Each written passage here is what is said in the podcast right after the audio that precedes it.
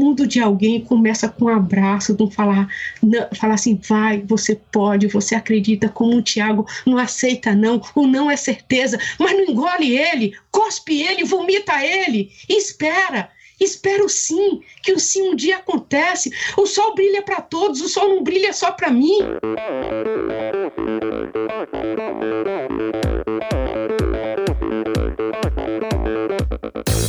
Hi, this is Brett Sutton. Eu sou a Vivi Faveri. Olá, aqui é o Emerson Fizerbem. Sou o Nicolas Sessler. Aqui quem fala é a Vitória Lopes. Aqui é o Thiago Drius.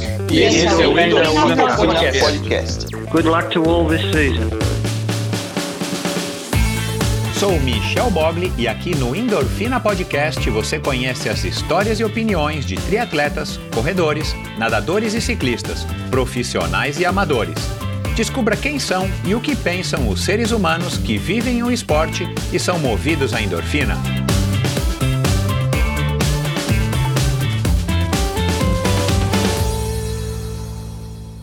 Olá, seja bem-vindo a mais um episódio do Endorfina Podcast. Esse e todos os episódios são editados pela produtora Pulsante. Espero que estejam todos bem.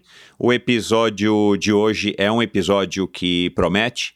É, aliás, é um episódio que vem em boa hora e já já eu vou falar aqui por quê. Mas é, falando um pouco do episódio da semana passada, se você não ouviu o episódio do Christian Kittler, empreendedor e atleta, um cara aí com uma história bem legal, foi um podcast que é, foi um prazer para mim gravar com o Christian e acabou dando uma repercussão excelente. E aí você já deve estar se perguntando, pô, mas o Michel sempre fala isso. Claro, eu sou suspeito eu sou suspeito para falar né, e, e, e eu que faço a curadoria dos convidados. Mas, mas é, é, é é, tirando a brincadeira de lado, realmente foi um episódio muito bacana. A repercussão foi muito legal. Muito obrigado a todo mundo aí que comentou, que repostou. Muito obrigado aí às pessoas que compartilharam nos seus grupos, com seus amigos, familiares, enfim. Foi uma, um podcast muito bacana, com histórias muito legais de empreendedorismo, histórias de sair da zona de conforto, de buscar uma vida mais simples, conectado ao que realmente importa. E claro, tudo isso permeado, é, como é a vida do Christian até hoje, permeado pelo esporte. Então, é, foi um episódio muito bacana. E o episódio dessa semana a gente muda completamente até de modalidade, né? A gente vai falar hoje aqui da, da relação da corrida com a vida da Neide Santos, mas uma história que se você está um pouquinho familiarizado com ela, você já conhece uma parte da história, e aqui eu tento trazer aí um outro lado, explorar aí um, uma outra face dessa dessa empreendedora também, empreendedora é, do mundo social, né, uma empreendedora social, e através do projeto dela, o projeto Vida Corrida, ela vem transformando a vida de muitas pessoas. E eu falei no começo aqui dessa apresentação que é que esse episódio vem embora porque a gente gravou esse episódio no comecinho do mês de abril, no, desse mês, né? Tá indo a hora agora no mês de abril, no finalzinho. E a partir agora de maio, fique ligado, mais ou menos na segunda quinzena, na TV Cultura, vai rolar em cinco eh, programas eh, semanais a premiação Trip Transformadores, uma premiação que até então acontecia fisicamente lá no auditório do Ibirapuera. Já são aí mais quase uma década e meia de prêmio, se não me engano. E a Neide é uma das homenageadas desse prêmio do meu, do meu amigo Paulo Lima, criado lá pela, pelo pessoal lá da revista Trip e do meu amigo Paulo Lima. Aliás, o Paulo Lima, que foi o meu entrevistador no especial de dois anos. Muita gente me pergunta quando que eu vou aparecer num dos episódios do especial de dois anos. Eu fui entrevistado é, pelo Paulo Lima, quer dizer, a gente bateu um papo, né, com perguntas dos ouvintes, mas vamos voltar aqui à pauta. A Neide, ela vai ser homenageada desse ano do Trip Transformadores, e aí eu, enfim, né, já fazia um tempo que eu queria gravar com a Neide através do Mário Sérgio da Run Fun. Aliás, Mário, muito obrigado por essa conexão. O Mário Sérgio, que também já passou por aqui no Endorfina Podcast. Ele me conectou com a Neide e rapidamente ela atendeu aí o meu pedido e a gente conseguiu gravar. E foi uma conversa espetacular, pessoal é, esperem uma conversa espetacular, porque de fato foi muito emocionante, muitas vezes muito emotiva. A Neide fala com o coração, isso dá para vocês perceberem desde o primeiro momento. Ela, é, enfim, né, conversamos aí sobre a trajetória dela em todos os né, em quase em todos os aspectos da trajetória de vida dela. Eu não, a gente não se concentrou, eu procurei não me concentrar muito na história que ela já falou no TED, que ela já falou no site dela, enfim. Mas é, é claro que a gente passa por isso, né? Não tem como, isso faz parte da Neide, mas a gente conversou de uma história muito, muito curiosa dela com a Gabriela Mansur, também a promotora que já passou por aqui, a Gabi Mansur, que é corredora, não sabia que elas se conheciam. É, é, ela foi escritora de cartas, isso acho que pouca gente sabe, né? Pouca gente do público sabe. Ela foi dessas pessoas que escreve cartas é, para as pessoas analfabetas, é, para mandar cartas, né, para os seus entes é, principalmente no norte e no nordeste. Ela que é de Porto Seguro, ela é uma baiana. Falamos sobre a inspiração dela no corte de cabelo da Pimentinha, Elis Regina. Falamos do começo da corrida em 1974, o sonho de participar de uma Olimpíada que, que acabou se concretizando quando ela carregou a tocha lá na, nas Olimpíadas do Rio. Falamos sobre é, o começo dela como corredora morando numa comunidade, né, o preconceito que ela sofria, é o, a, a, concepção, o início do projeto, como é que surgiu o projeto, é, sobre energia, sobre sonhos, sobre esperança, sobre, até sobre bolsas da Louis Vuitton, que também eu acho que isso é um assunto que não é todo mundo que conhece sobre a, ne a Neide.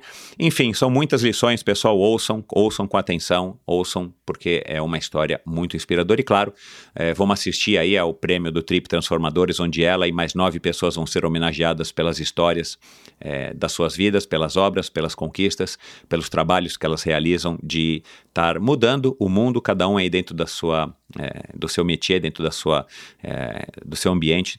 Então é uma, é uma, é uma dica muito legal aí para vocês. Eu vou estar colocando é, esse em, em, mais detalhes no, no, newsletter semanal que eu estou enviando aí toda sexta-feira. Aliás, se você não assina, vá lá e assine. Vá no meu site endorfinabr.com, preencha lá seu nome e seu e-mail e a partir da próxima sexta-feira você já recebe. Eu vou estar falando a respeito aí desse é, de quando vai ao ar exatamente hoje, quando eu estou fazendo essa apresentação aqui, ainda não tem a data confirmada, eu falei com o Paulo Lima essa semana, mas fiquem ligados.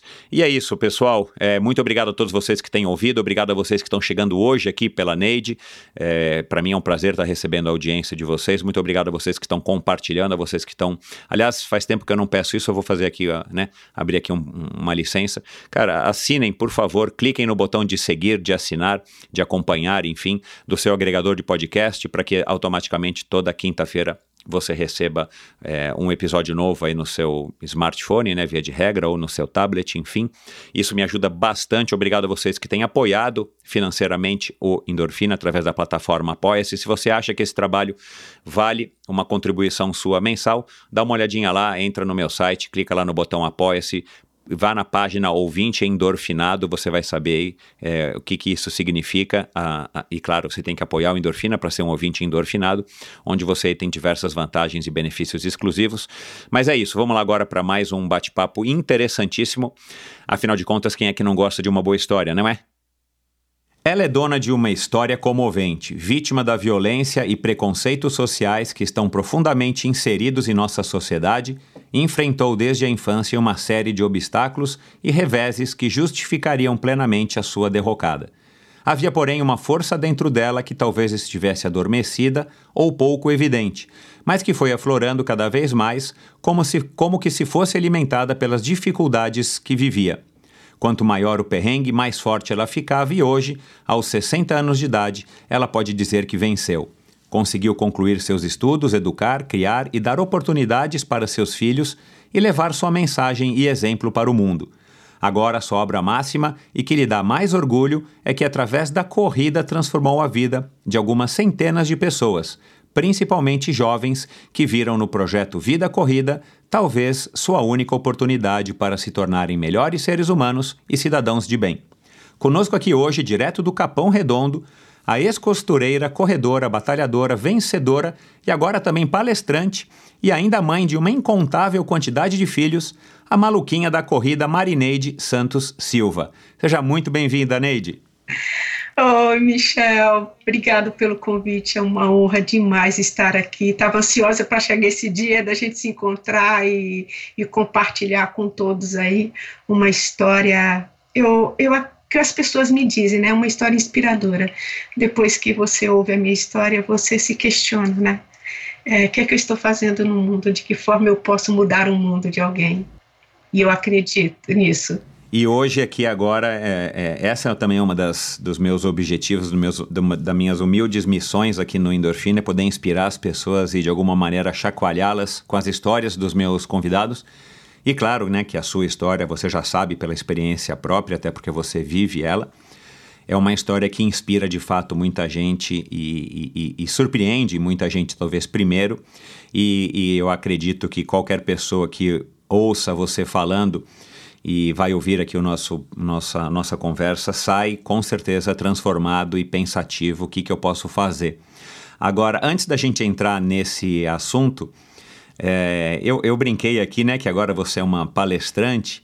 Você agora é uma mulher famosa viaja ao mundo né? Você estava me contando aqui algumas coisas interessantes aí que que o apoio da Nike está te proporcionando e tudo mais.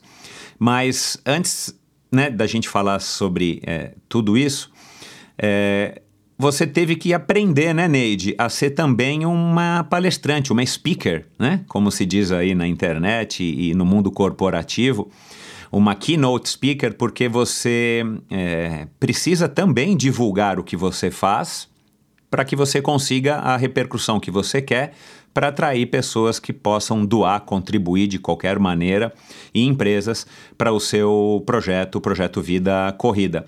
Você chegou a fazer algum tipo de preparação à medida que você foi ficando cada vez mais é, é, famosa e solicitada, né? Você está até no Endorfina Podcast, olha lá que prazer aqui, que honra para gente, né? É, você chegou a fazer algum curso, alguém te orientou de alguma maneira mais formal ou foram pessoas que foram te dando dica? Ou foi na saliva mesmo, foi, enfim, acertando e errando e pegando a prática? É, eu já tinha o hábito de falar na minha comunidade, mas para pessoas simples como eu, né? E eu nunca tinha falado em público para outras pessoas. E aí, quando uma gringa me ligou, me convidando para eu fazer uma palestra num tal de TEDx, eu pensei comigo, é, eu não sou palestrante, disse para ela. Ela falou: não, a gente vai ensaiar, você vai vir na minha casa, eu vou te orientar. A gente vai ter três ensaios, né? O último será no palco. E aí eu fui na casa dela, ela mora ali na do lado do shopping Guatemi, eu fui lá duas vezes e aí depois teve o terceiro. E aí uma semana antes desse tal de TED, minhas patroas me ligaram, né? Elas são socialites e tudo. Ela falou assim: Neide, você vai estar no palco do TEDx, minha, minha amiga vai estar lá, vai estar a Consuleza da França, vai estar a Jules de Farias do Fio Fio. E ela começou a citar várias pessoas, mulheres que moraram em, já moraram em quatro países, sabe? Mulheres fantásticas. Toda a minha euforia, aquela hora, eu falei, uau, gente, aí eu, rapidinho eu fui pesquisar o que, que era aquilo, né? Eu falei assim, gente, é tudo isso, todas essas, mulheres, né? Por conta do trabalho, porque eu, na época eu ainda trabalhava de costureira, eu trabalhava no projeto e não sobrava muito tempo para ficar ali pesquisando. E aquela ah. semana eu parei para pesquisar. Meu, e aí eu tenho uma amiga incrível que é a promotora pública Maria Gabriela de Pará do Mansur, né, que também claro, que já passou no... pelo endorfina. É, e aí ela ficou toda preocupada. Ela falou assim: Nide, você tem roupa para isso? Então, eu falei: não, eu tenho minhas roupas de esporte. não, não, você vai vestir. Vamos arrumar uma roupa. Nós fomos numa loja que ela. Que, que, legal, que veste ela. Cara, e me levou, legal. E me levou para eu pôr um vestido bem legal. Ela mesmo me deu um sapato, um salto gigante para eu usar. Só que eu tinha que devolver essa roupa. Eu tenho que contar a história, que ela é muito engraçada. e aí eu fui toda parecendo uma madame, né? Pela primeira vez com uma, um vestido com valor que eu nunca compraria. Eu acho que o vestido era quase 5 mil reais. Uau! E aí eu fui, porque como estava chovendo, eu fui de, de, de, uma calça de moletom e uma camiseta grande do projeto, porque eu tinha que voltar de ônibus à noite, porque ia, só ia terminar à noite, mas a gente tinha que estar tá lá cedo. Uhum. E aí todo mundo me elogiando pela roupa e tudo. Nunca te vi assim. E aí subiu a primeira, a segunda, e aí eu olhava para aquelas mulheres contando aquela história e olhava para mim, Michel. Eu me via assim, eu estava fantasiada de algo que eu não sou. Como que uma mulher simples de comunidade, lógico, uma mulher simples, de uma vida simples, que fazia algo extraordinário, que era o vida corrida, mas aquela mulher não era eu. E eu olhava assim para mim, aí eu tirei uma foto, inclusive até Gabi Manso publicou essa foto depois, escrevi um texto pedindo Ah, desculpa. vou procurar. pedindo desculpa que eu não iria vestir, não iria aquilo, porque quem ia subir naquele palco era uma mulher periférica, uma nordestina, que nunca teve acesso àque- àquele tipo. Era uma mulher que ia contar uma, uma história da periferia do Capão Redondo e. E não, é, não, não, condizia a vestimenta com aquilo. E aí fui no banheiro, dei uma limpadinha no tênis, porque onde que eu passava aqui tinha barro. Dei uma limpadinha no tênis, vesti minha calça de moletom, coloquei aquela camiseta vermelha grandona e subi no palco do TEDx. Eu tinha 15 minutos para falar, estava tudo ensaiadinho. E aí aquele relógio vai, só que nesses 15 minutos, quatro vezes eu fui parada para aplaudir. Tanto que quem vê, quem assistir o meu TEDx vai ver que está escrito aplauso, né? Uhum. é na, na partezinha que para. E aí, quando terminou minha fala, unanimemente todo mundo, foi assim uma coisa assim, todos levantaram para me aplaudir. E eu fiquei muito sem graça, Michel. Eu peguei e desci. A Helena Crécia voltou, me subiu ao palco de novo. Você só desce quando os aplausos terminar. E aí, mas eu estava muito preocupada com aqueles 15 minutos, né? E, e quando eu desci, veio várias pessoas me abraçar e falar, teve várias pessoas que falaram assim, eu só quero um abraço seu, né? E aí teve uma pessoa me falou assim, você é uma Forest Neide, viu? Uma contadora de história da vida real. E quando foi 2016, eu fiz minha página do Instagram, eu lembrei disso. Eu vou Exato. por Forest Neide, porque eu sempre tive isso, eu não sou uma palestrante. Eu sou como o Forrest Gump, sabe assim, eu conto histórias da vida real, sabe? Histórias vividas por mim, sabe? Uhum. E são muitas histórias. E essa foi minha primeira experiência, subir num palco com mais de 700 pessoas ao vivo me assistindo, mas ou uma outra sala lá que foram pessoas que não que não conseguiram fazer escrever, é, ter ingressos é, assistindo e aí depois daí começou vários convites, empresas que estavam lá, e aquele TEDx eu falo até hoje, eu agradeço profundamente Helena Crécia, porque pela primeira vez ela me deu o poder da voz, sabe? Por 18 minutos eu falei sem ninguém mandar eu me interromper ou falar, pedir para eu parar de falar, sabe? E, e depois disso as portas se abriram para Neide Santos, Forrest Neide contar suas histórias e eu tenho assim um profundo sentimento de gratidão. E como eu, tem muitas outras pessoas que têm muita coisa para falar, mas não têm essa oportunidade, né? Exato. É, é, Michel, por muitas vezes é, eu fui calada.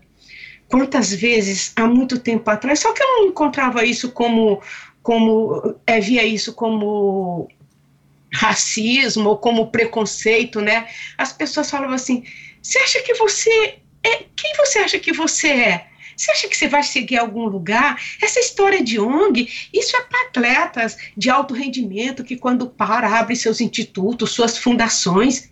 Você não acha que é pretensão demais sua querer fazer uma ONG? Ninguém te conhece, ninguém sabe quem é você, você não tem nenhum poder aquisitivo, você não tem nenhuma medalha olímpica, você não tem dinheiro, você não tem um poder aquisitivo, você não tem, é, você não tem nenhuma formação acadêmica, você é uma semi-analfabeta. E aquilo, só que simplesmente não, não me desestimulava, porque tinha um monte de gente na comunidade que acreditava em mim.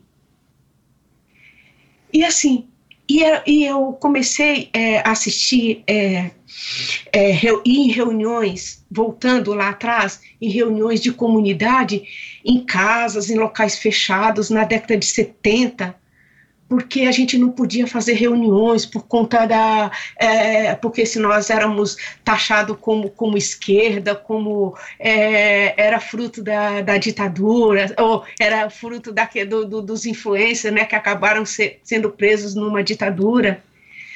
E a gente não podia se reunir e tudo. E aí eu começava a pensar em tudo isso. Por que, que não, não, não, não? Era sempre não para mim. Mas assim, eu pensava assim, caramba, meu, eu não via o mundo por acaso. Eu tenho que ajudar as pessoas. E naquela época de 70 eu comecei a escrever é, os nordestinos, a gente morava no, no, Aí eu já morava no Jardim Ângela, a maioria era nordestinos, e a maioria era mais analfabetos que eu. E aí eu já, eu já tinha feito a quinta série. Eu sabia ler e escrever, né? Que eu já fui para a escola já, já adulta.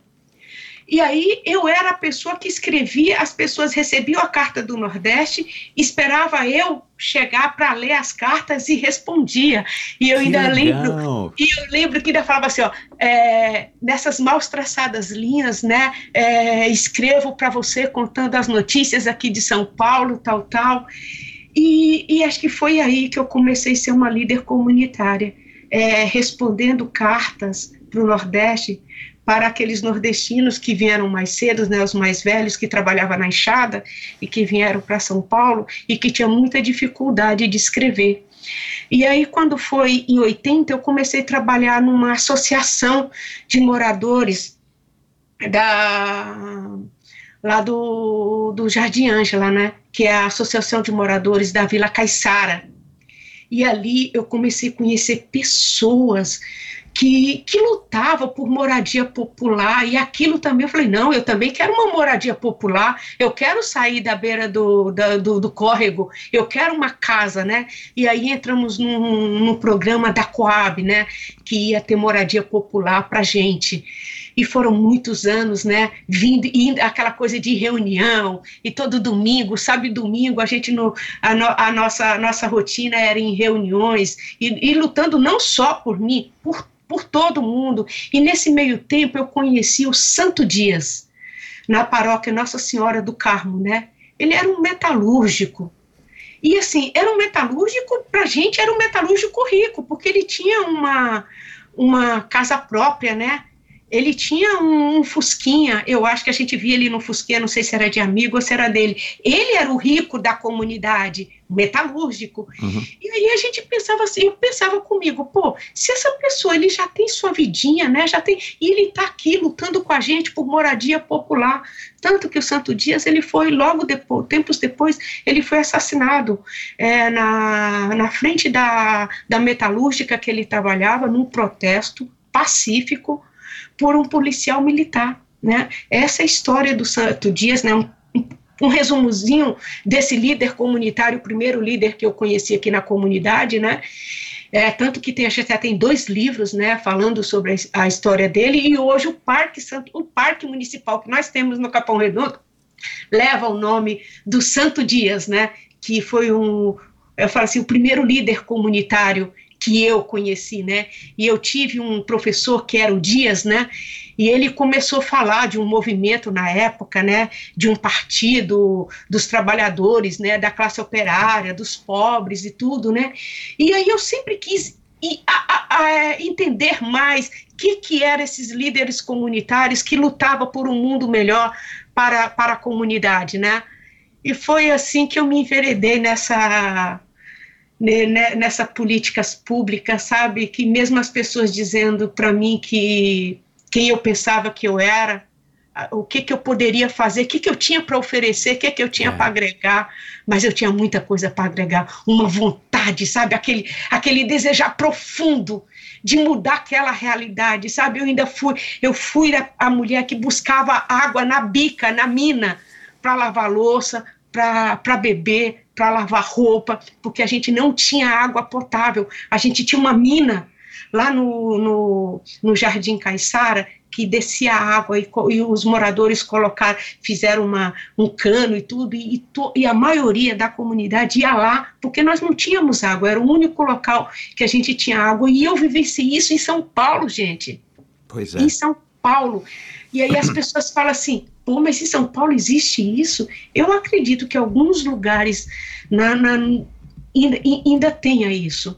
E foi assim que eu me tornei uma ativista, uma militante, embora, né, naquela época as pessoas não me viam dessa maneira, né? Essa coisa de empoderar essas palavras novas que existe hoje, eu já faço isso há muito tempo. Esse feminismo, eu lembro assim que uma das primeiras rebeldias que eu fiz na minha vida foi quando eu ouvi uma pimentinha cantando com cabelo curtinho.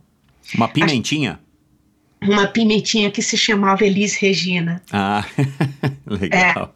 E Você usa, foi- você usa esse cabelo curto desde sempre? É, é- Desde Neide? então, sabe? Acho que foi a minha primeira Ah, rebeldia. legal. Porque eu fui uma menina que eu não queria, na minha adolescência, eu não queria ser uma menina bonita, eu não queria ser a menina que chamasse atenção. Eu, eu sempre gostei de menino, mas eu, o, o- a roupa justa, o cabelão, me retia, é, remetia à mulher sexy, à mulher bonita, à mulher desejada. E eu fui uma menina que eu não queria ser isso, por conta que eu sofri abusos na minha infância, até dos 6 até os 12 anos, e uma forma que eu, quando eu vi Elis Regina com aquele cabelo curto, foi uma forma que eu tive. Eu tinha um cabelo longo, bonito, foi uma forma que eu tive de não ser desejada, né? É difícil, porque uma menina, quando chega aos 16 anos, ela quer ser bonita, ela quer namorar, né? Aham. E eu, e eu agi de uma outra maneira, que foi a forma de eu não ser desejada, das pessoas não olhar para mim e me ver como uma mulher Uma bonita mulher, que queria aham. fazer, fazer sexo comigo, né? Uhum. Foi uma forma que eu tive de, de me esconder. É Eu uma usava- defesa, né? É, eu usava ca- calças justas, é claro, né? A gente só usava calça jeans na época, e usava as camisetas do meu irmão mais novo, que era uma forma de, de me esconder, né? Eu não, é, não tenho vergonha de falar isso, porque isso faz parte da minha história Exato. é. faz parte da minha, da minha vida, né? Mas tempos depois, né? Eu, como toda menina, eu, quando toda menina, apesar do que aconteceu comigo, eu sonhava com meu príncipe encantado, é claro. Toda menina sonha com seu príncipe encantado, né? Eu encontrei o meu. Ele não tinha olhos azuis, ele não era branco de olhos azuis, ele não tinha um cavalo, ele não tinha um castelo, ele tinha uma bicicleta, tinha um corpo tipo atleta, era negro e morava numa favela. Mas foi o meu amor, né? O qual eu casei e tive um filho. E você não precisou ter cabelos compridos para isso, né? Não, não, ele era muito generoso. Ele, ele via a pessoa que tinha aqui dentro, sabe? A Neide, que, que de uma certa forma, naquela época, sempre lutei por um mundo melhor, não só para mim, mas para todos, né? Só que nossa história durou pouco tempo, né? Nós tivemos nosso primogênito, né? Que é o Michael, né? Uhum. que as pessoas acabou apelidando ele de Mark, né? Era mais fácil falar Mark na favela, né? Era mais fácil. E, e um dia ele saiu, era na época do Sarney, ele saiu para trabalhar, a gente estava numa, numa tremenda dificuldade financeira, o país estava muito difícil, né? Ele saiu para trabalhar e quando ele estava voltando, já era tarde demais, ele foi abordado pela polícia militar e ele não tinha uma carteira de trabalho assinada no bolso para provar que naquela época todos os homens de periferia andavam com uma carteira de trabalho no bolso, né? E tinha que provar que estava trabalhando. E aí, segundo é, o depoimento da polícia, que ele era suspeito, ele não obedeceu à voz de comando e ele foi alvejado com um tiro. Só que meu, quando eu, eu vi o meu marido estendido no chão, ele tinha sido alvejado na cabeça pela frente. Quer dizer que ele não tinha Não fugido. estava fugindo, é. Ele não estava fugindo. Se ele tivesse fugindo, ele teria levado um tiro pelas costas, né? Com certeza. Mas se hoje em dia é difícil para um negro provar, né? Imagine naquela, na, naquela época, né? Uhum. Em 1979, né? Pois E é. Era, era muito, muito difícil provar tudo isso. Mas a vida seguiu. Eu criei meu filho, né? Meu filho Mark, né? Com muita dificuldade, mesmo morando ainda em. Nessa época eu já fui para uma para um, um cômodo que já não era mais na beira do córrego. Eu consegui alugar um cômodo, trabalhava de costura, me virava nos 30, criei meu filho, depois eu casei e também tive mais dois filhos, que foi o Marcelo e a Linda. Né? Eu quero agradecer aos patrocinadores do episódio de hoje, a começar pela Bovem Energia. A Bovem é uma comercializadora, uma gestora e uma geradora de energia. Assim como para os meus convidados, para a Bovem Energia é um assunto muito sério. É uma empresa sólida e confiável, com profissionais experientes e treinados para lhe oferecer agilidade no atendimento, robustez e competência na condução dos negócios. Saiba mais em bovem.com.br e através do perfil no Instagram, arroba Bovem Underline Energia. De energia, a Bovem entende. Eu quero agradecer também a Titanium Vida, Saúde e Previdência. Com seus quase 20 anos de história, o comprometimento total com seus clientes e uma alta credibilidade, oferece as melhores soluções em proteção e segurança que você encontra no mercado para você e seus familiares com planos de seguro de vida, saúde e viagem. A Titanium oferece serviços para o seu bem-estar, como o seguro de vida resgatável, que além de resguardar e proteger o futuro das pessoas que você ama, te dá a opção de resgatar os valores em seu seguro para utilizá-los no que quiser ou precisar. E o seguro saúde com cobertura mundial e livre escolha de médicos, clínicas e hospitais. Colocar a Titânio em seu futuro é uma escolha sensata. Aproveite os melhores momentos da vida com quem você ama, livre de preocupações com o amanhã. Siga e conheça mais sobre a Titanium através do seu perfil no Instagram em titanium.consultoria. Não conte com a sorte, conte com a Titanium. Essa tua história realmente ela é, é super comovente e, e, eu quero entender aqui, Neide, uh, já vi esses foram dois TEDs, né? Pelo menos eu assisti dois TEDs Isso, com você, dois né? TEDs. Um que, se não me engano, faz uns cinco anos e um mais recente faz dois anos. Inclusive esse último do, do né, que faz dois anos, você conta bem aí essa história que você acabou de contar mais ou menos aqui. É... Agora, o que eu não entendi ainda, depois de, das pesquisas que eu fiz para a gente é, gravar, da onde é que surgiu a corrida na tua vida? Você tendo essa vida, né, enfim, difícil, tendo que batalhar mesmo e tal. Quando que, que você começou a correr? Porque foi inspirado também em alguém, né? Você já teve aí o o, o Santo, desculpa, agora me fugiu o nome, Santo, Santo Dias. Santo Dias, Santo teve a Dias. Pimentinha, é, teve aí um, um, algum, alguma pessoa que lhe inspirou a correr, que você resolveu a co é, começar a correr. Conta um pouquinho desse teu primeiro contato com a corrida. Sim. É, eu, em 1974, eu conheci a educação física na escola e, e comecei a praticar esporte. Aquilo para mim era fantástico, porque era a minha brincadeira. Assim, para mim não era é, não era enfadonho é, fazer atividade física na escola. Para mim era prazeroso, porque era o único momento que eu brincava, porque quando eu voltava eu ia trabalhar, né? E eu me apaixonei por, por a, pela atividade física. Aí, no, antes do final do ano, teve um campeonato escolar. Nós fomos no Jorge Bruder é, para um campeonato escolar, onde que várias escolas se encontravam para disputar vários campeonatos. O que hoje é o NAR, Núcleo de Alto Rendimento, né? Ah, o Instituto legal. Península Aham. está lá, né? Mas antes era o Jorge Bruder. E, e aí tinha um, faltou uma menina no revezamento 4 por 100, que é aquela história que a maioria das pessoas já sabe quando eu conto essa história. E aí o professor me tirou do handball porque disse que eu era mais ágil, eu era a que mais corria em, em quadra. E ele falou: a única pessoa que pode salvar é a Neide, né? E aí, rapidinho, ele me explicou o que eu tinha que fazer. A gente tinha um bastãozinho, que era um, um cabinho de madeira, e falou assim: ó, você vai ser a última, você vai pegar esse bastão e vai correr o mais rápido possível. E aquele dia, eu, foi a primeira vez que eu corri 100 metros assim, sabe? Como se fosse uma flecha. E eu ganhei aquela medalha, né? E voltando à palavra empoderar, aquela medalha me empoderou e me encheu de sonhos, né? O professor falou: agora você só vai treinar atletismo, você não vai fazer outra modalidade. Meu, e aí me enfiei no atletismo e o mais inspirador foi em 1975, né? Onde que as mulheres correram a São Silvestre pela primeira vez.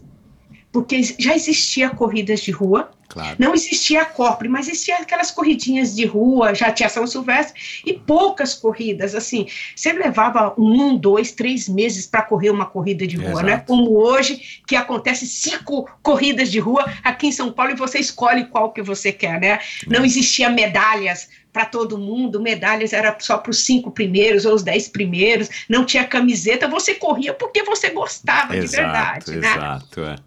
E aí, meu, meu, meu professor queria muito que eu treinasse, entrasse um centro de alto rendimento e tudo. Chegou até me levar no, no, no estádio do São Paulo, na época que já é, o Ademar Ferreira da Silva não, não era mais, é, treinava mais, mas o João do Pulo ainda treinava lá, né? E ele falava dessas pessoas e tudo, e que eu poderia ser atleta. Meu, mas assim, e aí, quando foi 2016, minha mãe apareceu, minha mãe biológica, né? Porque até então eu vivi sem minha mãe biológica esse tempo todo, né? Minha mãe biológica nos reuniu, conseguiu reunir todos os irmãos. E aí ela falou: agora você vai trabalhar numa empresa para ajudar no sustento da família, porque é, éramos muito irmãos. Né? E aí, lá fui eu. E aí eu falei, já que eu não posso ser uma atleta olímpica, não posso treinar alto rendimento, eu vou para a corrida de rua. Logo em seguida veio a Corpore. Se não me engano, é, veio logo a Corpore, começou a fazer corridas de rua. Eu lembro que tinha Vanderlei, Fe, Vanderlei, não, Vanderlei, Vanderlei Oliveira, Oliveira é, que estava na Corpore e, e várias outras pessoas, né? E aí a gente começou a correr em rua e tudo. E eu corria bem, de vez em quando pegava os pódios e tudo, mas nunca nunca pensei, nunca, nunca foi a coisa que você estava, ai, você pode correr. Eu já, eu já, já fiz na São Silvestre, eu já cheguei entre as 10, né? Entre as 10 melhores e tudo. Mas assim, nada disso, eu terminava minha corrida, pegava meu, minha sacolinha, minha sacolinha com as minhas coisas e voltava para casa, né? E, e, a corrida foi, foi assim, foi assim, foi essas coisas que me inspiraram de, desde então, né? Foi um professor é muito importante falar do professor e que essa coisa do professor te inspirar, fazer acreditar que, que você pode pode ir além, sabe aquela coisa. E eu comecei aqui dentro de mim sonhar com uma bendita Olimpíada, né? Aquele sonho olímpico, né? Mas tudo isso ficou lá para trás. Mas a minha vontade de correr, essa coisa, porque é, Michel, quando eu saio para correr é como se eu entrasse numa outra dimensão, sabe? Como todas as mazelas do mundo se dissipassem, sabe? Como uhum. se não existisse problema. Ali é eu e meu mundo perfeito, sabe? Uhum. Minhas ideias, minhas melhores ideias, meus melhores projetos, eles são construídos quando eu estou correndo. Porque como eu treino de madrugada, de madrugada, às 5 horas da manhã eu saio para treinar, eu não tenho ninguém para treinar comigo. Não tem nenhum maluco que, que acorde desse, desse período para treinar comigo. E ali é eu e meus pensamentos, sabe? É o mundo mais perfeito que existe para mim. É como se entrasse numa dimensão. É meu mundo perfeito que eu estou correndo e que eu planejo minhas coisas, né? E ao longo do tempo foram foram várias coisas acontecendo, né? Que que me inspiraram, né? A, a continuar a correr quando foi em 90, numa das reportagens da São Silvestre, na década de 90, uma, uma das pessoas da comunidade viu eu correndo na São Silvestre. E aí as mulheres queriam queriam correr comigo, porque aqui é, não, não tinha, tinha uma, na década de 90 tinha uma academia Atlanta que fazia fisiculturismo, somente homens ia. Claro. E era muito caro. Uhum. E aí tinha os campinhos de, de terra, né? A uhum. qual chegava o final de semana, todos os homens que trabalhavam, ia para os seus campinhos de terra, jogar seu futebol ou assistir, os que não sabia, tomar sua cervejinha, jogar dominó, e levava o menino junto, né? E nós, mulheres, a maioria das mulheres ficavam em casa, porque num campinho, na, na, naquela década, você nunca via uma mulher é, assistindo uma partida de futebol no campinho de terra. Você pode ver todas as, essas imagens que passavam antigamente, era sempre um professor, um homem, vários homens jogando, vários homens assistindo, não tinha uma menina, o pai não levava a menina para junto. É. O que, que sobrava para a menina? Ficar em casa ajudando a mãe nos afazeres domésticos, ajudando a cuidar dos pequenos, essa era a nossa rotina. E aí, uma mulher muito corajosa, Maria Gonçalves, que nasceu em 1937, começou a correr comigo. E aí até a própria algumas pessoas da família dizia para ela que ela era velha demais para correr, porque ela já ia fazer 60 anos. É, se ela, é, o que, que as pessoas iam dizer, ficar com vergonha. Uhum.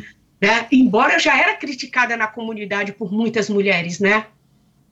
Porque por que, que eu tinha que usar um shorts daquele tamanho? Por que, que eu tinha que usar um top? Né? Aquilo era feio. Para elas era exibicionismo. É, né? Inclusive criticado pelas mulheres, né? O que também é, é curioso, né? É, é, naquela época era porque é, já estava vindo muito aquele o, o, o aquelas igrejas evangélicas para a comunidade, as, as católicas se, se, é, se tornando evangélicas e começavam a usar aquelas saias, porque o, o, o, o evangelismo ter vindo, sabe, as igrejas evangélicas ter vindo para as comunidades foi uma coisa assim: vou levar meu filho que está usando droga eu vou levar meu filho que está que tá roubando, que está matando para a igreja, para a igreja salvar, porque tinha aquela coisa da igreja católica não fazia, não tinha esse, esses programas, esses papéis, né? É, é, às vezes quem está ouvindo vai falar assim, pô, mas isso, mas é real sim, foi uma forma de, assim, lógico, é, eu, eu sou católica, praticante, tenho uma fé inabalável, embora só vim frequentar a igreja por muitos anos depois, nunca tinha lido uma Bíblia, eu já era católica desde, desde pequena desde pequena, porque quando eu era voltando lá aos meus seis anos, em Ribeirão do Salto, onde que eu vivi com meu avô, as mulheres voltavam da lavoura e ia rezar o terço, né? Rezar o terço. E eu, pequenininha, eu, quando eu escutava o sino tocar, eu ia. Eu ia lá e eu via aquelas mulheres rezar o terço. E desde então eu me, eu, eu, eu me tornei católica sem nunca ter visto um padre, sem nunca ter lido uma Bíblia. E eu sabia rezar o terço, é, sabia de qual Ave Maria, é, sabia a ladainha, e, essas, e, e, era assim, né? Porque quando a gente ficava doente, quem ia lá era a benzedeira, a vovó Cecília, que ia lá, benzia a gente, e desde então eu me tornei católica. Só vim ler uma Bíblia, acho que depois dos meus 25 anos, que eu tive uma Bíblia, né? E só fui numa igreja, numa igreja, acho que depois dos meus 17, 18 anos, que eu fui numa igreja católica. Né? Até então, eu nunca tinha ido numa igreja, nunca tinha lido uma Bíblia, e era uma mulher de fé.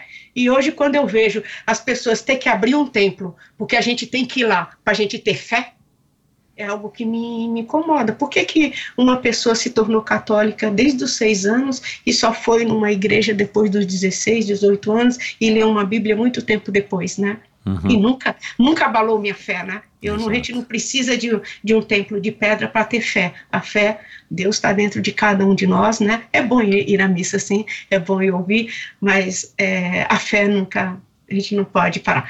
Aí voltando lá na, na história do, da, da, da corrida, é, foi dessa, dessa, dessa maneira que a corrida é, entrou na minha vida, pessoas que inspiraram, né, que me inspiraram, na época é, geralmente era mais homens, né, eram muitos homens, era mais homens que iam para as Olimpíadas, era o Joaquim Cruz, né, meu é. Deus, assim, e eu assisti Olimpíadas todas pela televisão. Foi incrível, sabe assim, eu e quando passava aqueles VTs, quando tinha fita VHS, né? Eu juntava dinheiro e comprava aquelas fitas e colocava lá para assistir Olimpíadas, Olimpíadas em preto e branco, e as Olimpíadas sempre me encantou.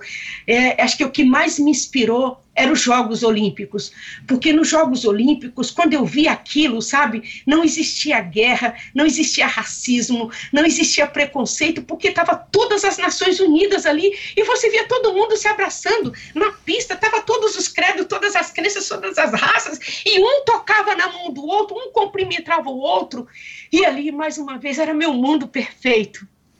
Portanto, assim, o atletismo, assim, se, quando eu falo dos Jogos Olímpicos, o atletismo sempre teve muito é, mais, mais arregado na minha vida. Eu gosto de todas as modalidades, mas o atletismo era o que mais me inspirava. E aquele sonho olímpico daquela menina de 1974, ele, ele sempre permaneceu aqui dentro de mim. E quando foi em 2016, eu falo de datas por conta da minha idade. Eu tenho muito essa coisa de data, é muito coisa de velho isso, sabe? Essa coisa de guardar data. Né? Minha mãe tem isso e acho que eu acabei pegando isso da minha mãe de data, sabe? Eu tenho muito essa coisa com datas, né? E aí, quando foi antes de. Lógico, né? Ô, Neide, só um parênteses. Que bom que você está lembrando das datas. Olha lá o lado bom, né? o duro vai ser quando ah, eu não me recordo é. mais quando é que foi, né? Pelo menos você está lembrando tá ótimo. É, eu lembro dessas datas, né? E aí, quando começou aquele, aquela história toda que teria Olimpíadas no nosso país, teria, não teria, não teria. Meu, e aí eu comecei a sonhar profundo. Falei assim, gente, algo de bom vai acontecer nessas Olimpíadas, né? E aí é, recebemos a chancela, né, que teríamos Olimpíada no nosso país. Aí eu falei, meu, graças a Deus, eu vou viver, eu vivi para ver uma Olimpíadas no nosso país. Só que algo maior iria acontecer comigo, porque eu fui convidada. Eu não me inscrevi, eu fui convidada para conduzir a tocha olímpica na cidade que me acolheu. E Michel, nos meus 200 metros, toda a minha comunidade estava lá. Foi em São Bernardo do Campo, mas nós levamos seis ônibus e quem tinha carro lotou os carros e foi para meus 200 metros.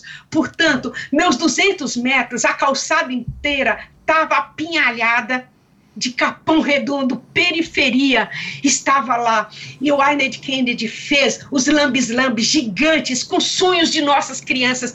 Cada lambi-lambi tinha uma foto de um sonho de cada minha criança.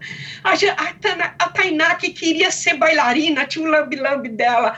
O o Antônio, ele, ele, ele, quer, ele, ele quer ser engenheiro de robótica, estava lá, ele com o desenho dele. O, o Enzo, o, o Nicolas, o Enzo, Enzo que queria ser Enzo Freitas, que queria ser que quer ser presidente da República e tava lá o lambe dele lá com uma faixa de presidente da República. E quando eu quando eu desci ali, vários amigos também, amigos do atletismo, amigos de corrida de rua que estava lá, sabe, para me prestigiar, pessoas que eu só fui ver depois nos vídeos, e eu fiz aqueles 200 metros durar uma eternidade. Eu nunca corri tão devagar na minha vida quanto eu corri naquele momento, para aquilo durar para sempre. Assim, cada vez que eu falo desse, desses 200 metros, esses 200 metros para mim tá marcado na minha memória. Eu quero que Deus me dê, não me dê Alzheimer para eu lembrar para sempre desse momento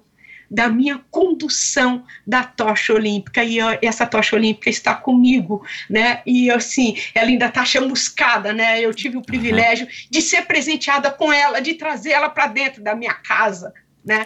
E eu trouxe essa tocha olímpica. E aí tive o privilégio de assistir Olimpíadas, né? As Olimpíadas no nosso país, ganhei ingressos para todos os lugares, ganhei estadia, ganhei tudo, até passagem de graça, né? Fiquei no Rio de Janeiro nas Olimpíadas e quando chegou as Paralimpíadas, eu falo para você, é, quando no dia 11 de setembro, se eu tivesse partido, Michael, aquele dia, se se Deus falar assim, você vai viver até esse dia, você realizou tantos sonhos na sua vida, e o seu sonho olímpico se realizou. E se, se eu soubesse que aquele seria meu último dia, Michael, tinha partido a mulher mais feliz do mundo. Porque naquele 11 de setembro, que é uma data tão marcante para o mundo, que a gente achou que foi a época que morreu mais gente até então. É, é. né? Infelizmente foi... estávamos enganados. Exatamente, estávamos enganados. Aquele 11 de setembro de 2016, apareceu na pista Júlio César Agripino, naquele telão gigante, meu menino, que eu ensinei ele a brincar de correr. E aquele estádio que estava lotado gritava o nome do menino que corria aqui no terrão, que brincava na rua de brincar. Ele estava no Olimpíada Rio 2016. É difícil aqui eu descrever toda a minha emoção. Foi um misto de tudo, um filme passando na minha cabeça, sabe? É, década de 60 que eu chego em São Paulo, de tudo que eu vivi, quando um professor me deu um bastão e dizer que eu poderia, que eu tinha, tinha o poder, que eu poderia correr aquela prova, sabe? Quando as mulheres correram a São Silvestre pela primeira vez, quando eu vi, eu, eu, eu tive o privilégio de conhecer uma pista de atletismo e ver um atleta olímpico ali, sabe? É, quando eu vi Elis Regina falar de feminismo, tudo aquilo, sabe? Todas essas memórias começou a passar em minha vida. O sonho do meu Mark, que sonhava em ser um atleta olímpico, que, so, oh, que so, desculpe, o meu Marcos sonhava em ser um, lógico, poderia ser um atleta olímpico, que ir para uma seleção, brasileira, que o sonho dele era ser jogador de futebol. Todos, todas essas memórias passaram por mim naquele momento e era um choro, a lágrima que descia, mas era uma lágrima de felicidade, sabe? E acho que eu gritei, gritava mais alto de qualquer pessoa ali dentro, sabe? De ver meu filho, só que ele foi tocado por um outro cego pelas costas, né? Tem todas essas imagens. Ele foi tocado por um cego, ele destabilizou e pisou na borda da Ah, pista e não pode pisar na borda da pista, né? Uhum. E aí ele caiu, né? Ele voltou, ele completou a prova, mas ele não levou a tão sonhada medalha olímpica, mas ele foi para Doha no mundial, para Doha no é, e ele trouxe a tão sonhada medalha de ouro. Ele é, no no para no paralímpico, né? Ele trouxe uma medalha de ouro e se classificou como em primeiro lugar para ir para Tóquio, né? Era 2020, talvez seja agora em 2021, que a gente não tem certeza, e É. quem sabe seja 2022, né? uhum. Que seja. Então, assim, eu é, são tantos sonhos assim que o que esse esse projeto, esse esse esse esse atletismo, essa corrida de rua me deu, tanto que quando é, em 2009 que nós ganhamos um prêmio, né, que mostrou para a sociedade brasileira que existia um projeto social no Capão Redondo, daquela mulher semi-analfabeta, daquela mulher sem recurso nenhum, sem nenhuma formação acadêmica, fazia algo grandioso, e isso estava mostrado no mundo, e que, tempos depois, se tornou um case de sucesso para a maior marca esportiva do mundo, que hoje o Vida Corrida é um case de sucesso para a Nike. Inclusive foi feito um filme com o Vida Corrida para mostrar para o mundo que existia um projeto social aqui. E aí, quando foi 2009, depois que nós ganhamos um prêmio, que tivemos todo esse reconhecimento, veio prêmios, veio, é, veio convites para viajarmos, para ir para outros países. E o primeiro lugar que eu fui, Michael, eu fui correr a meia maratona de Lisboa. E na meia maratona de Lisboa, ô Michel, eu, eu, eu, quando me fizeram o convite, eu falei assim: eu vou, mas se vocês me prometerem que me levam em Fátima, né? Ah, que Porque legal. Quando eu tinha, quando antes de vir para São Paulo, as benzedeiras, né? Elas que, que faziam as celebrações religiosas, elas me, coro, é, me deram o privilégio de coroar a santa. E eu lembro que a santa era Nossa Senhora de Fátima. Eu só vou levantar um pouquinho. Tá com ela aí?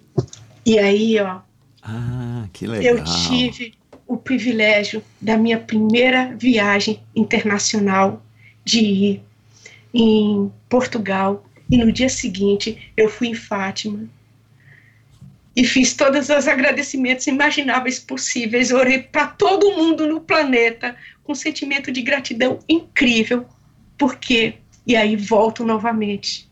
Olha onde está aquela menina da beira do córrego. Ela está aqui. E lá, Michel, Mi- oh, Michel, eu fui recebida como uma celebridade. Fui recebida como os atletas olímpicos, né? Me convidaram para dar entrevista na RTP, porque a Maratona de Portugal convidou um, um projeto social da extrema pobreza para estar lá. E não só eu, mas duas pessoas da comunidade que nunca tinha tido um passaporte, que nunca tinha saído do país para lugar, nunca tinha viajado de avião, nunca tinha ido nada, ter o privilégio de entrar num Boeing, cruzar o oceano e ir para uma maratona internacional e lá ficar hospedado no mesmo hotel que ficou todas as celebridades, todos os atletas Uhum. convidados. E aí, sabe, sabe, você chegar naquele hotel, cinco estrelas, com aquele monte de coisas assim, e, e, e nossos, nossos, no- no- no- as pessoas da minha comunidade ter dificuldade de, com vergonha até de comer, de não saber que garfo pegar, de que copo pegar, e eu sempre dizia para eles, fica fica paradinho, espera todo mundo fazer. O que os outros fazem, vocês imitam. E vai, faz de conta que vocês, vocês são tão, vocês, são tão elites quanto eles, né? E, e, e, e, e disso, né, eu tive a oportunidade de ir ter mais três convites, né? de ir também para a Europa, falar do Vida Corrida, né? Levar e todas essas minhas oportunidades de viajar, Michel, eu tive a oportunidade de levar duas pessoas da comunidade. A gente fazia tipo, tipo uma grande seleção aqui, tipo um Big Brother, ele escolhia todo mundo e, e depois escolhia duas pessoas para poder viajar, porque esse é um momento único, né? Exato, é. E e assim, foi todas essas, essas coisas incríveis que eu que a corrida de rua me deu, né? Uhum. É, porque, como eu falo, né, a única coisa que eu tinha para oferecer para a comunidade, Michel, era meus pés, que aprendeu a correr a vida inteira, e um coração cheio de amor, embora não tenha recebido amor, eu nem sabia muito bem o que, que era aquilo, mas aqui dentro de mim sempre existiu algo muito bom, sabe? Aquela coisa, aquela coisa de ajudar as pessoas, simplesmente fazer alguma coisa por alguém. Uhum. E eu nem sabia que isso era relevante, nem sabia que isso era importante, né? Uhum. E com o passar do tempo, eu fui caindo minha ficha, eu fui vendo o quão é importante a minha passagem aqui na Terra. Pois e eu é. tenho certeza que Deus não me colocou aqui por mero acaso, sabe? Uhum. Ele falou assim: ó, você vai, mas a sua vitória será certa, né? Que legal, cara. Que história, Neide, que depoimento interessante. É, o curioso, né, Neide, é que eu, eu falei um pouco disso aqui na abertura. É, a vida, a vida, ao mesmo tempo que está sendo muito generosa com você, é, também já foi muito perversa, né? Você perdeu o teu marido, depois anos depois você perdeu o teu filho, também aí de uma maneira é, violenta, né? Vítimas de violência, você teve é, esse caso aí do que você também relatou agora no começo dos 6 aos 12 anos aí também que você foi abusada e tudo mais mas você não desistiu, né? Assim, porque a gente é, é, muito comum e você vive isso no dia a dia. Eu tô completamente distante disso, infelizmente. Mas você vive isso, né? A, a, a, a nossa vida, principalmente nas cidades, nas cidades grandes, elas te sugam. E quando você está na periferia, quando você está numa zona desfavorecida, numa zona onde o poder público quase que não enxerga ou não enxerga, não faz nada, você acaba sendo dragado para dentro disso e muitas vezes você e você vê isso, as pessoas se perdem, principalmente quando são jovens, né? É, mas de alguma maneira você tinha essa força dentro de você e, e, e, aquilo que eu disse né, no começo, que, que eu acho que é isso que mais ou menos aconteceu com você. À medida que você ia tomando as porradas, você de alguma maneira ia, ia se alimentando daquilo para nutrir essa vontade tua de mudar e de quebrar esse caminho que eh, muita gente não consegue.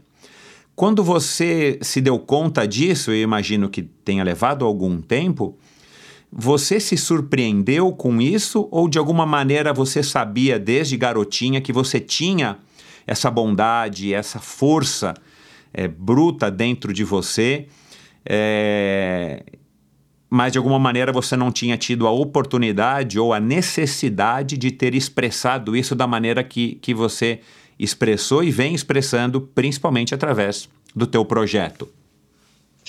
Eu falo que me surpreendi com a mulher que eu me tornei. Assim, é, porque quando volto à minha história, eu sou aquela pessoa que tem tudo para dar errado. Quando você vê aquelas mazelas da Cracolândia, aquelas histórias que se contam, né, daquelas pessoas, se não fosse a corrida, Michel, talvez eu seria mais um, mais um daqueles números ali da Cracolândia ou talvez eu seria mais um número de estar encarcerada, de ter feito as mesmas coisas que fizeram comigo. Quando as pessoas falam dente por dente, olho por olho, pagar na mesma moeda, mas quando se faz isso, é, você está se tornando igual, né?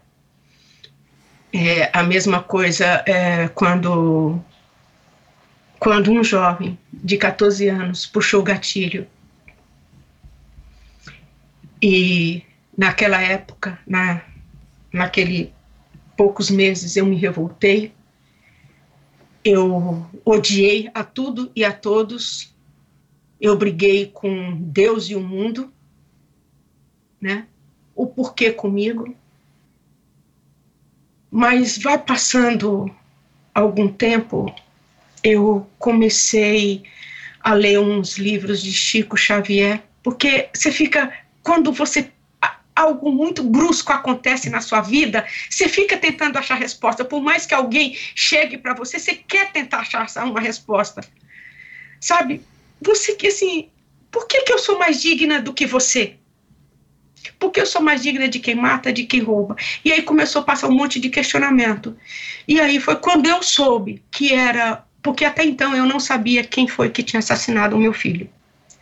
Quando eu soube quem foi que assassinou meu filho, e eu comecei a pensar: se existisse políticas públicas que atendesse esse menino, aquela menina que desde a década de 70 que começou a ser ativista, que começou a ser líder comunitária e não sabia que já era, queria tanto esse mundo melhor, por que se revoltar? Por que brigar com tanta gente? E atrás desse menino, Michel, tinha uma mãe. Uma mãe que deu à luz, como eu, e que ama tão incondicionalmente o seu filho quanto eu, e que tinha sonhos incríveis para o seu filho. Que pessoa seria eu se eu desejasse o mesmo para esse menino? E aí foi um, um, período, um período longo, de muita reflexão, de muita pergunta, de revolta. E aí você sabe quando vai acalentando, sabe quando você não aguenta mais chorar, vai acalentando o seu coração, o seu coração, você vai entendendo que é, a, o que ficou foi todos os melhores momentos vividos com meu filho, todos os sonhos que nós sonhamos juntos. Eu estava viva e eu poderia realizar os sonhos dele. Eu poderia ser o fio condutor, né, para tudo isso. E foi o que o que me motivou. Foi que essa mulher ela sabia correr, ela tinha um esporte dentro de si. E era a única coisa que ela sabia fazer além da costura. E amar. E aí, quando eu enterro meu primogênito, eu tomo a grande decisão de fazer vida, que é a vida dele, e corrida, que foi o, o que me sustentou o que me deu esperança. Todo mundo tem um conceito de, de esperança e de felicidade, e eu falo que a esperança é o bicho mais teimoso que existe. E eu sou tão teimosa quanto ela. Eu não posso desistir dessa tal de esperança. Eu não posso desistir da minha felicidade, porque minha felicidade é ver o seu sorriso. Minha felicidade é ver crianças, sabe, acreditando nos seus sonhos, acreditando que pode ir para uma faculdade, acreditar que pode trabalhar numa grande empresa, acreditar que pode exercer a sua profissão, acreditar que pode estar numa USP, que a gente tem meninos lá, acreditar que pode estar numa SPM, é isso, acreditar, acreditar que pode ser um Júlio César Agripino, ir para uma Olimpíada, é isso que me dá felicidade. O que me dá felicidade é eu que já tive numa fila para pegar um quilo de feijão. Hoje, com a minha influência, eu consigo ajuda para alimentar, para ter distribuído em 2020 7.500 cestas, alimentar milhares de famílias. E é o que eu continuo fazendo. É isso que me dá, que me faz feliz. É todos os dias deitar com aquela consciência mais tranquila, mais leve do mundo e falar: hoje eu fiz algo bom para alguém. E dormir aquele sono profundo e quatro horas da manhã acordar tipo escoteiro. Hoje eu vou causar, hoje eu vou fazer. Se ontem foi bom, hoje vai ser melhor ainda. Tem gente que fala, mas alguém pode viver assim? Mas eu quero viver assim. Eu posso me dar hoje, Michel, o privilégio de viver assim porque eu já vivi mazelas demais. Eu tive tudo para dar errado. Aos seis anos, eu fui entregue para uma família que queria me entregar, me cuidar como se fosse filho, mas foi como se fosse filho. E eu vivi dos 6 até os 12 anos sendo molestada com trabalhos escravos, e para isso tudo era muito normal. Eu fui para uma escola aos 12 anos, e aos 16 anos eu tive que sair dela, porque eu tive que ir ser mãe de cinco irmãos, porque minha mãe trabalhava em, em, em, casa de família e tinha que dormir lá. Era aquela época que as mulheres dormiam na casa dos seus, dos seus patrões. E eu, aos 16 anos, adquiri, com ajuda, consegui uma, uma máquina de costura para pôr dentro de casa, para ajudar no sustento da família e criar meus irmãos. E todos os meus sonhos, aquele sonho olímpico que, que aconteceu em, em, em 74, tudo isso se foi, mas veio a corrida de rua. E aí, só que aí eu caso, eu perco meu, meu marido. Meu filho, meu filho que tinha um sonho de ser um grande jogador de futebol, ele era amigo do Márcio Santos, né? Márcio Santos foi um, um, um do Capão Redondo e que chegou a ir para a seleção, né? Mas meu filho também teve que desistir dos sonhos de futebol e ir trabalhar porque ele casou e teve um filho, né? Ele teve dois filhos. E aí, quando meu, meu, meu segundo neto estava com três meses, eu enterro o meu filho. Que esse não é o ciclo natural. Minha vida inteira eu pensei: meus filhos vão me enterrar, eu vou viver tudo isso. E aí eu enterro o meu filho. E aí, como que uma mulher dessa pode desistir? Ela tinha enterrado o marido, ela tinha enterrado o filho, ela já tinha enterrado todas aquelas mazelas lá. Só que eu tinha mais dois filhos para criar. E eu tinha que realizar os sonhos dele. E aí nasce projeto Vida Corrida. Neide, é, o, o, projeto, quando, quando você concebeu ele na tua cabeça, eu imagino que, que não foi uma coisa muito formal, né? Você não parou, escreveu e conversou com as pessoas e tal. Uma coisa que foi meio que acontecendo justamente para você poder. E aí, agora você contando toda essa história bem emocionante, você está fazendo para essas crianças há 20 anos. 22. 22, perdão. É, é, Começou em 99, né? É, 99, que era só com mulheres. Isso, começou o com infantil, mulheres, passou para crianças. É, o infantil depois do, do falecimento do meu, do, do, do meu Mark, que é. aí veio o infantil. Que, era, que, que na verdade era uma vontade dele, né? Assim, um, ele falou, mãe, faz com as crianças também. Um, você está fazendo o que aquele teu professor do, do, do, revezamento do bastão fez com você, né? Quer te dizer, cara, você pode, Neide, você vai, independente de onde você queira chegar, você pode, basta você acreditar. E, e, e você vê de novo, né? É, você já disse isso aqui, a importância, né, de ter alguém é, que normalmente é um professor, né? É, quando a gente é, é garoto, que, que, que, acredita em você e te, e te inspira dessa maneira é, como isso é importante, né? Como isso pode ser transformador na vida de uma pessoa e um gesto muito simples, né? Que, que, que, que enfim, que é uma coisa que não custa nada, é, mas a importância de ter alguma uma pessoa que faça isso. E aí a gente abre um parênteses aqui, né? Infelizmente a nossa educação não é valorizada nesse nosso país, o professor é muito menos, mas esse é um assunto para, enfim, para um outro podcast.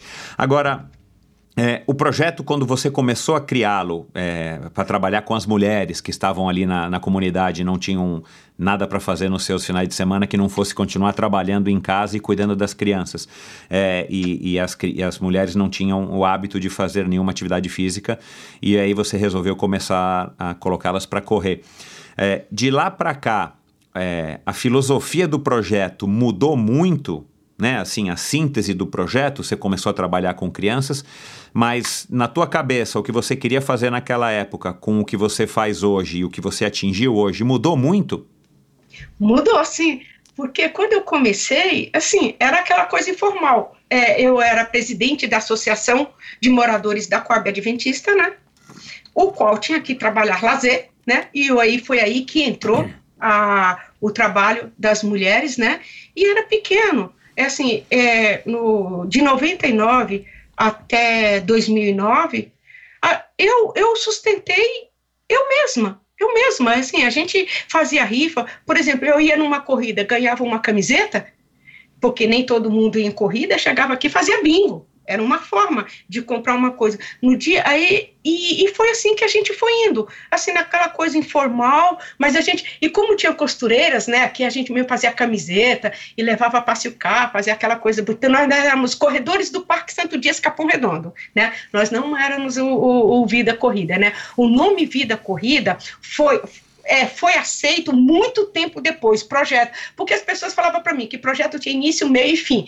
Como que eu ia pôr o nome de um. Porque existia fundação, instituto, isso e aquilo, né? E eu falava, não, o meu tem que ser diferente, né? Tanto que depois que a gente. Tanto que depois da gente. Agora todo mundo tem um projeto, projeto isso, projeto aquilo, projeto isso. Mas projeto mesmo, projeto Vida Corrida, primeiro fomos nós, né?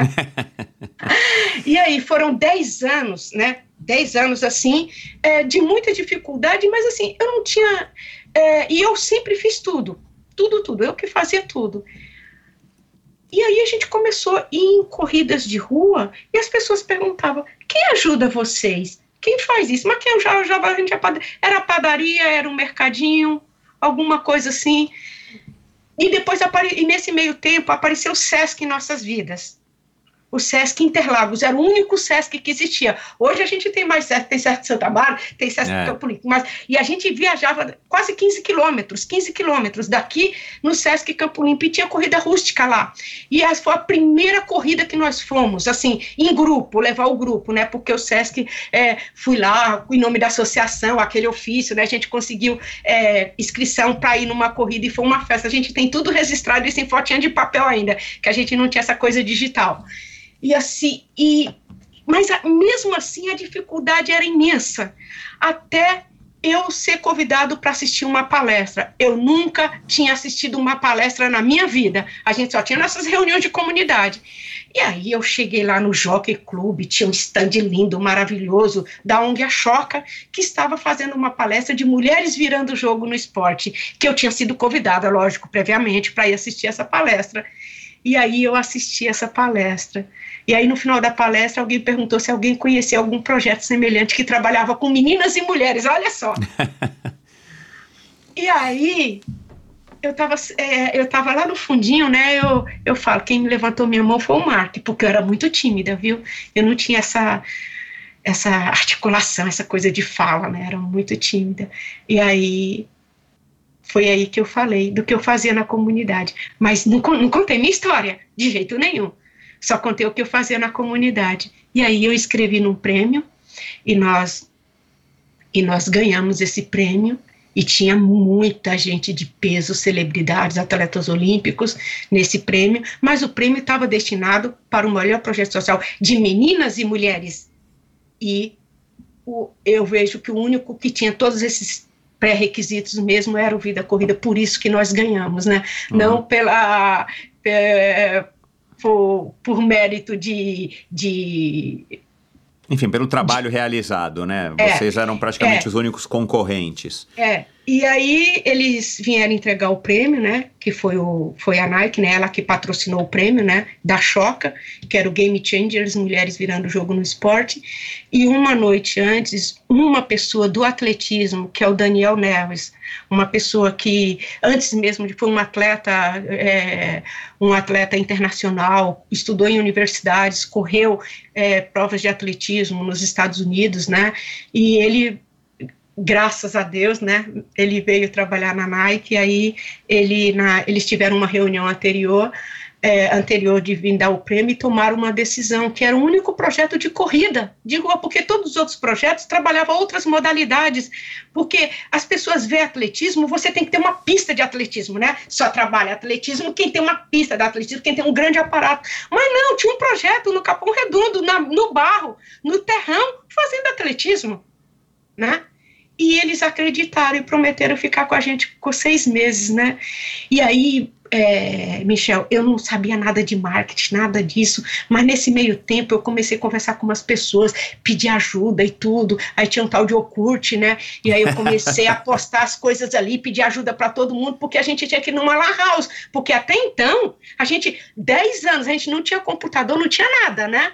E aí foi com esse prêmio, né, de 5 mil reais que a gente comprou o nosso primeiro computador, compramos as coisas e começou a vir os convites, né? E aí aparece amigos, é claro, porque se você tá do lado de uma grande empresa, lógico, isso te dá credibilidade e também gera interesses. A gente sabe disso, né? Gera interesses, porque se ela conseguiu aí, eu vou chegando também, eu também consigo, né? Até hoje tem gente que acha que eu, Neide, sou patrocinado pela Nike, né?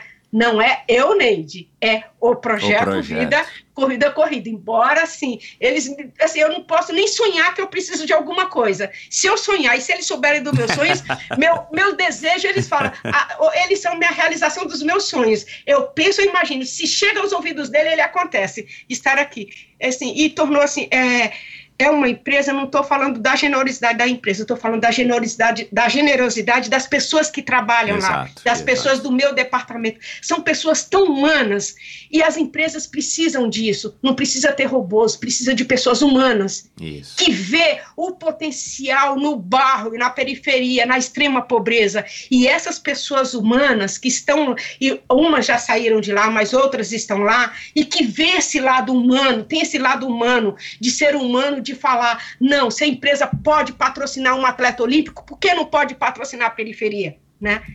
E, e nisso nós já estamos há 12 anos, né? Hoje nós temos um, nós temos, continuamos com o nosso contrato por tempo indeterminado, né? E, e, é isso que, e, e, graças a Deus, hoje a gente também tem, é, e, e, eu falo, e, essa marca deu uma chancela de credibilidade para o Vida Corrida, que vieram outros parceiros, outras marcas, né? E hoje nós temos o, o nosso segundo maior patrocinador, que é o Instituto Boticário, né? Boticário. né? É, o Instituto Boticário, que, que está apoiando não só nossas crianças, mas é, investindo pesado nas nossas mulheres, né, no nosso empoderamento feminino, fazendo com que a gente realize nossos sonhos de fazer muitas e muitas coisas com as mulheres, não só na área de esporte, mas na área de renda, de, de, de profissionalizar, de capacitar essas mulheres, porque o futuro está incerto. É, 80% das nossas mulheres estão desempregadas, né? Uau. E a maioria delas são as mulheres que são arrimos de família, elas que trazem o sustento para casa. E ó, com toda essa miséria, elas estão se reinventando e, e, cata latinha, e cata papelão, e faz bolo, e faz doce, e faz, e, e, e faz pano de prato, e estão se reinventando para comprar pelo menos o básico, o feijão e o arroz, e o projeto vai ajudando na melhor maneira possível. Na prática, lá atrás, em 2009, quando você recebeu essa, é, essa, esse prêmio da Nike, o que, que mudou, assim, da noite para o dia? Né? Assim, tipo, você acordou no dia seguinte da reunião onde você recebeu o, o dinheiro. O que, que mudou da noite para o dia, assim, em questão prática?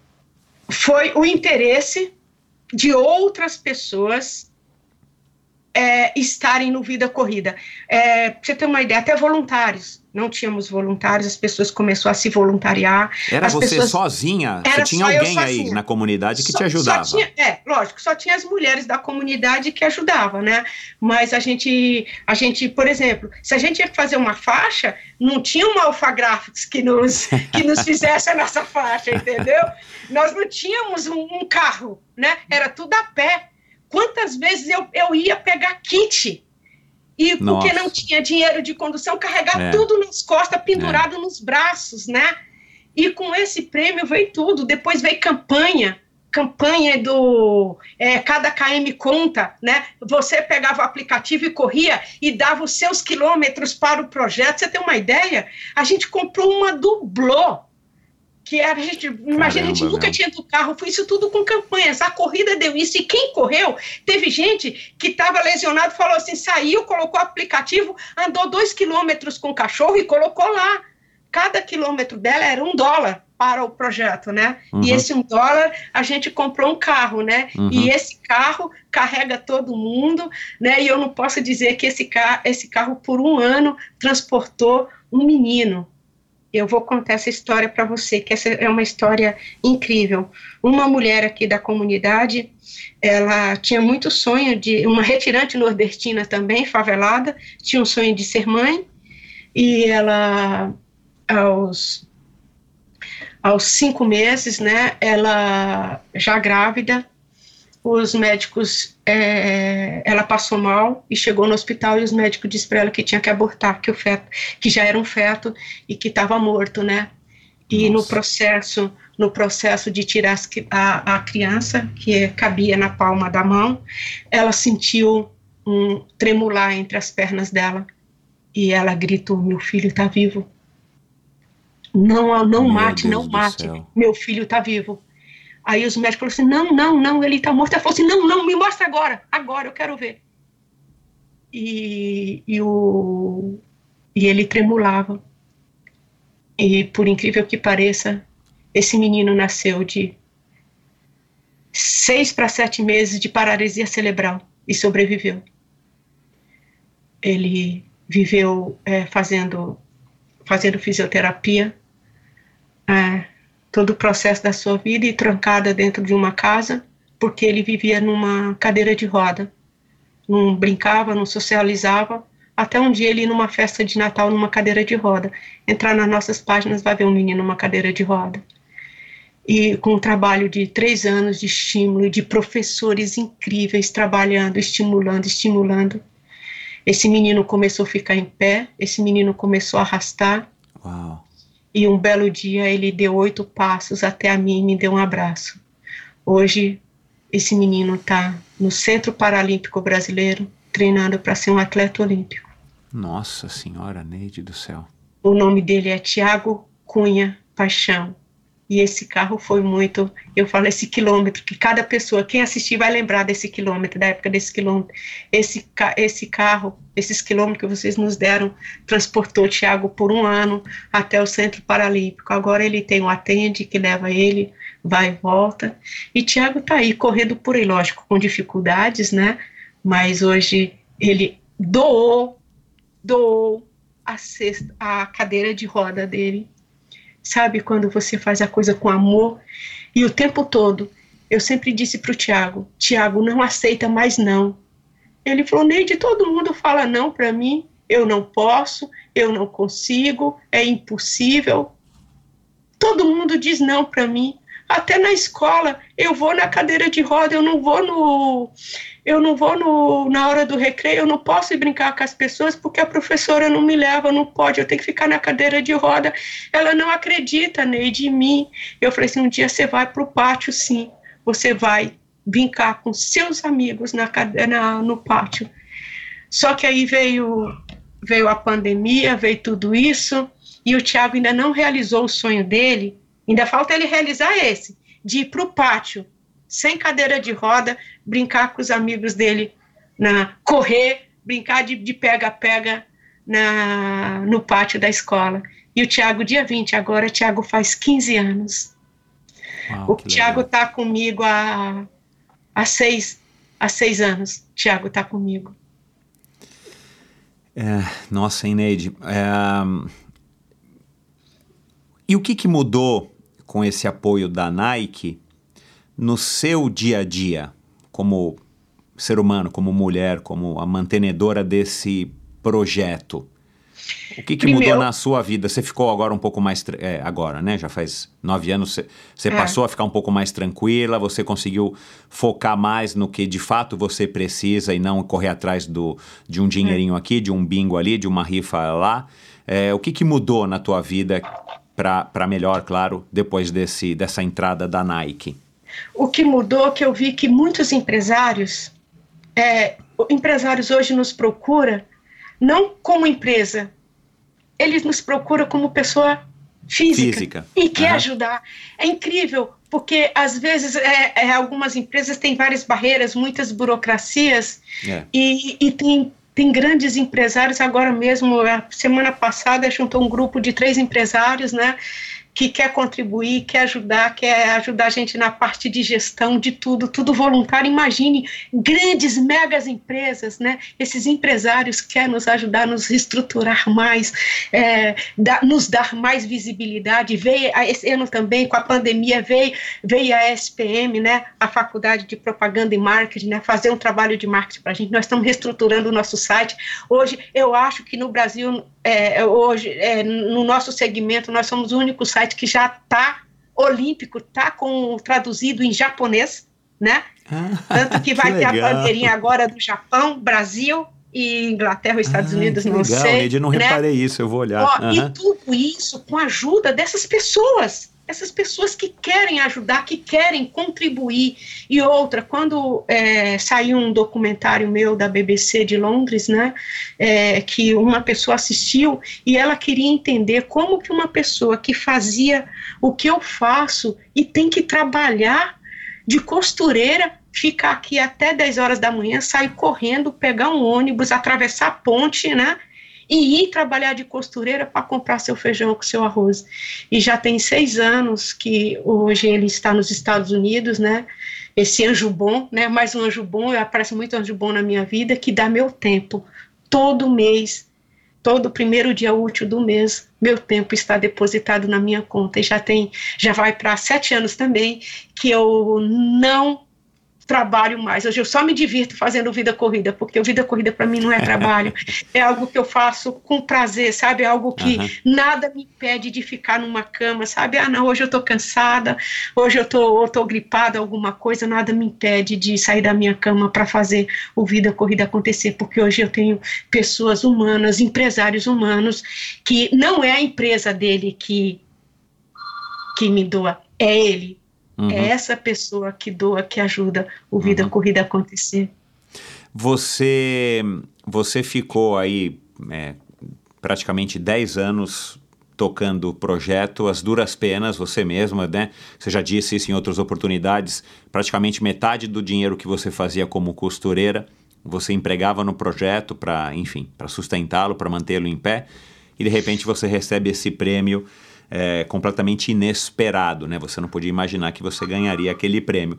Ah, durante essa fase, né, desses primeiros 10 anos, que, que é bastante, né, cara, assim, é, é, eu imagino que você deva ter tido momentos muito bons, mas também momentos de desânimo, né, momentos de, nossa senhora, eventualmente até de necessidade, seja da sua parte ou você não conseguindo colocar o dinheiro que você precisava no projeto, né, e a gente, claro, que está falando de, de valores muito pequenos, né, porque você era uma pessoa física, costureira, tentando sustentar um projeto. É, é, chegou algum, teve algum momento, por exemplo, que você pensou, tipo, "Ah, eu não aguento mais, não vai dar mais para ter esse projeto porque eu preciso me manter, né? Eu tô numa situação que se eu também não tiver em pé, não vou conseguir fazer nada por ninguém. Deixa eu, sei lá, colocar o projeto numa pausa por enquanto e a hora que eu tiver melhor financeiramente e mais estável, talvez psicologicamente, eu, eu volte com o projeto. Teve alguma passagem dessa? Teve, porque é, antes, nesses 10 anos, né, eu procurei algumas empresas, eu enviei, antes mesmo de conhecer a Nike, eu enviei e-mail para todas as marcas é, esportivas imagináveis possíveis, né? Umas delas responderam não, outras nem responderam, né? Coisas incríveis que depois, depois desse prêmio, depois disso, a maioria delas já, já, já, já, já nos conectou, né? Mas assim, elas, Infelizmente, né? A gente tem É, que dar risada, mas é triste, mas é, é, triste. infelizmente, né? Outras marcas, é, as pessoas, quando eu falo de seres humanos, porque não é a marca, né? São pessoas que trabalham lá. Porque você não pode brigar com a Vivo, com uma telefônica, ou com isso ou com aquilo, né? É, é, são pessoas humanas que Que trabalham, fazem né? as marcas, é. que fazem as marcas, né? Quando a gente fala é, que atrás de uma marca tem pessoas humanas, né? E aí, assim, infelizmente, na época, essas pessoas não estavam, não tinha esse, essa coisa de responsabilidade social, Social. que é de todas as marcas, todas as grandes empresas têm que ter sua contrapartida social. A mesma coisa você, o cara que pega seu lixo, quando chega no final do ano, você não se preocupa de dar, dar uma cesta básica para ele, ou então dar, uma, dar algo em espécie para ele, para ele, pra ele ter uma ceia de Natal melhor. Às vezes você, você tem um tênis legal, você fala assim, pô, tem uma pessoa que presta serviço para mim, meu, ele, pô, o tênis está em boa situação, por que eu não dar? De- é é uma, é uma, todo mundo tem que ter essa, eu falar caridade, caridade não é esmola, gente, todo mundo tem que ter esse senso, sabe, de contribuir, toda empresa tem que ter, que é o nome responsabilidade social, tem que ver, só que para essa responsabilidade social acontecer, tem que ter pessoas humanas nesse, nesse, nesses departamentos, né? E foram assim, grandes dificuldades. Teve,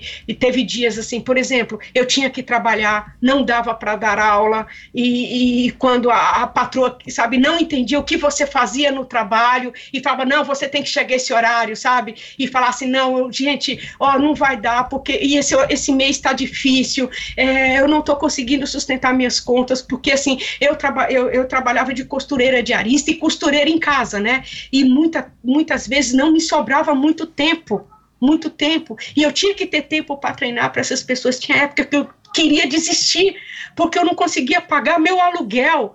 Eu, quando, antes de ganhar, ganhar é, antes, é, há muito tempo, eu vivia no vermelho.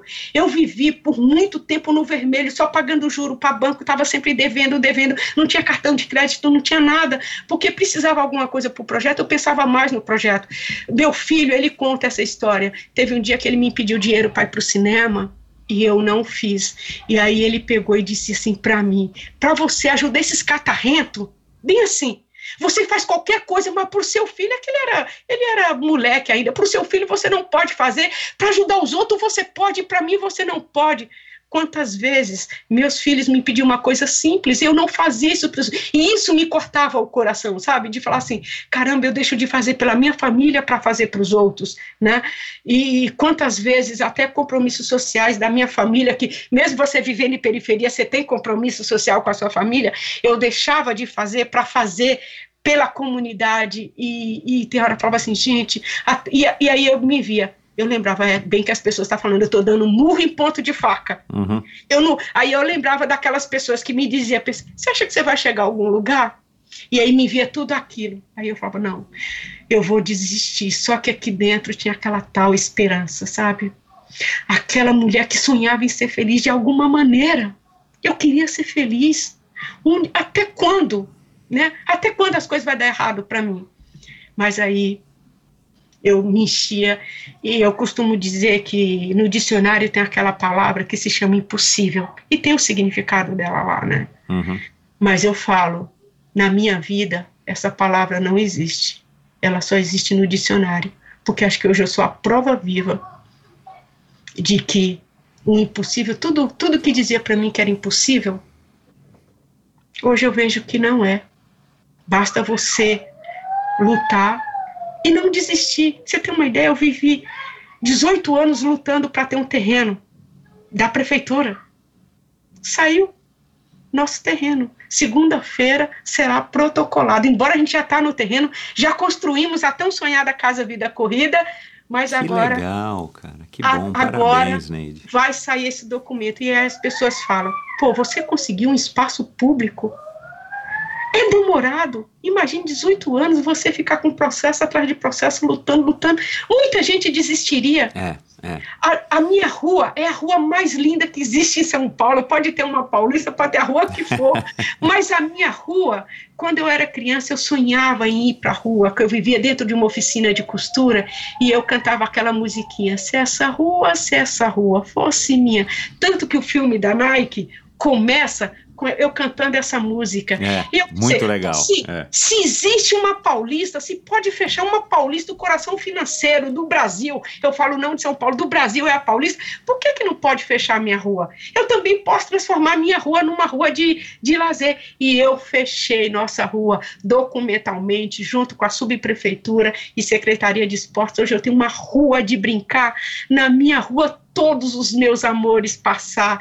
Ela tem amarelinha, ela tem um campinho de futebol, ela tem um garrafão de basquete, tem algo mais precioso que é uma pista no asfalto, como a do Fran Cauê de Itaquera. Eu falei para ele, quando eu vi aquilo, eu falei pro Fran Cauê, Fran, um dia eu vou ter minha rua de brincar igual a sua, eu vou fazer uma pista de atletismo. E ele me autorizou e eu fiz. Obrigado, Fran Cauê, por me inspirar a fazer uma pista de atletismo na minha rua de brincar.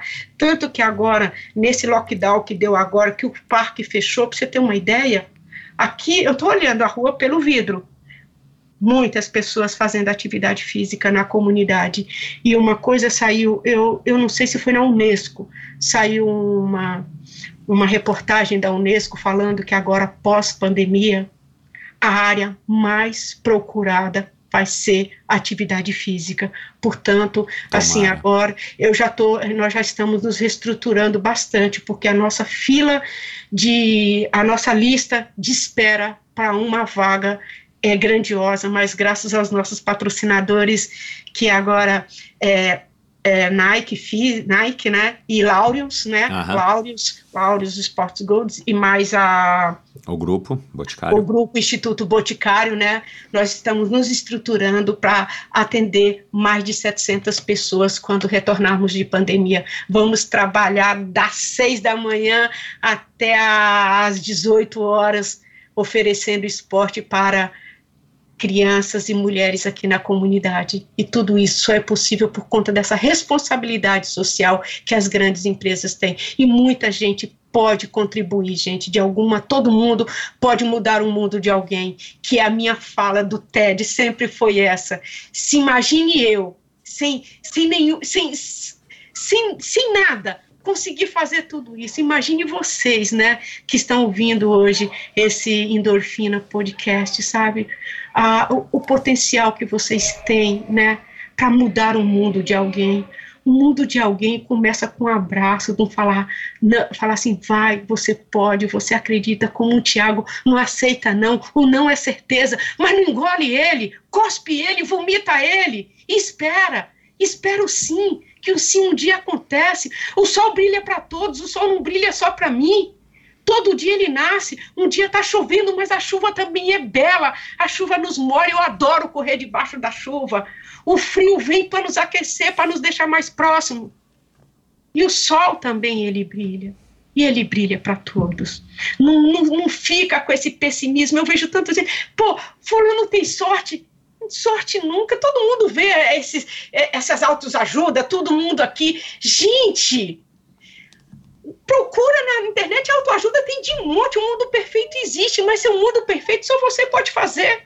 Não adianta eu, eu, eu, adoro ler, eu leio tudo. Eu leio, eu tô no, eu tô no aeroporto, eu leio até, até profeta lá, tudo que aparece, eu leio cardápio, eu leio tudo. No, dia que eu aprendi a ler, gente, eu virei assim uma, eu não, eu nem sei contar quantos mil, mil livros eu já li. Quando eu aprendi a ler, eu virei devoradora de livros, eu leio de tudo, né?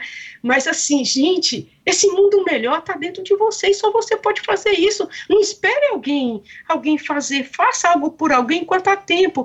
Eu digo é, que assim todo mundo, nós tem, temos oportunidades diárias, diárias de fazer o bem para alguém, de mudar o mundo de alguém, de ajudar alguém. Só que a gente joga essas oportunidades fora. Quantas oportunidades você tem de abrir a porta para alguém? Quantas oportunidades da sua mesa farta você não exagerar no seu prato e deixar aquilo limpinho, fazer um marmitex. Carrega no seu carro. Não joga fora. Carrega no seu carro. Na hora que você parar no semáforo, tem alguém do outro lado precisando. Sabe aquele sorvetinho que você adora? Aquela comida que sobrou na sua panela, não no seu prato, põe num tapuer, gente. O Brasil tá com fome. Está com fome de verdade, a barriga ronca. E vai continuar roncando. Faça isso. Você vai matar a fome dele hoje. E você fala, e amanhã? Quem sabe amanhã tem um anjo bom como você? E que vai fazer a mesma coisa? A gente tem que acreditar, tem que ter esperança. Porque se eu viver no pessimismo, no negacionismo, eu não vou fazer nada, eu vou ficar no, no, na minha zona de conforto. E a zona de conforto, gente, só foi quando você estava no útero da tua mãe. Ali foi sua única zona de conforto. A partir do momento que você saiu daquela zona de conforto do útero da tua mãe, você já chorou pela primeira vez. Você viu uma luz que te cegou. Portanto, quem quiser viver na zona de conforto, volta lá no, no passado e vai para o útero materno, ou vai viver debaixo da saia da mãe. Essa! As pessoas ficam falando tanto de zona de conforto, mas só existiu essa.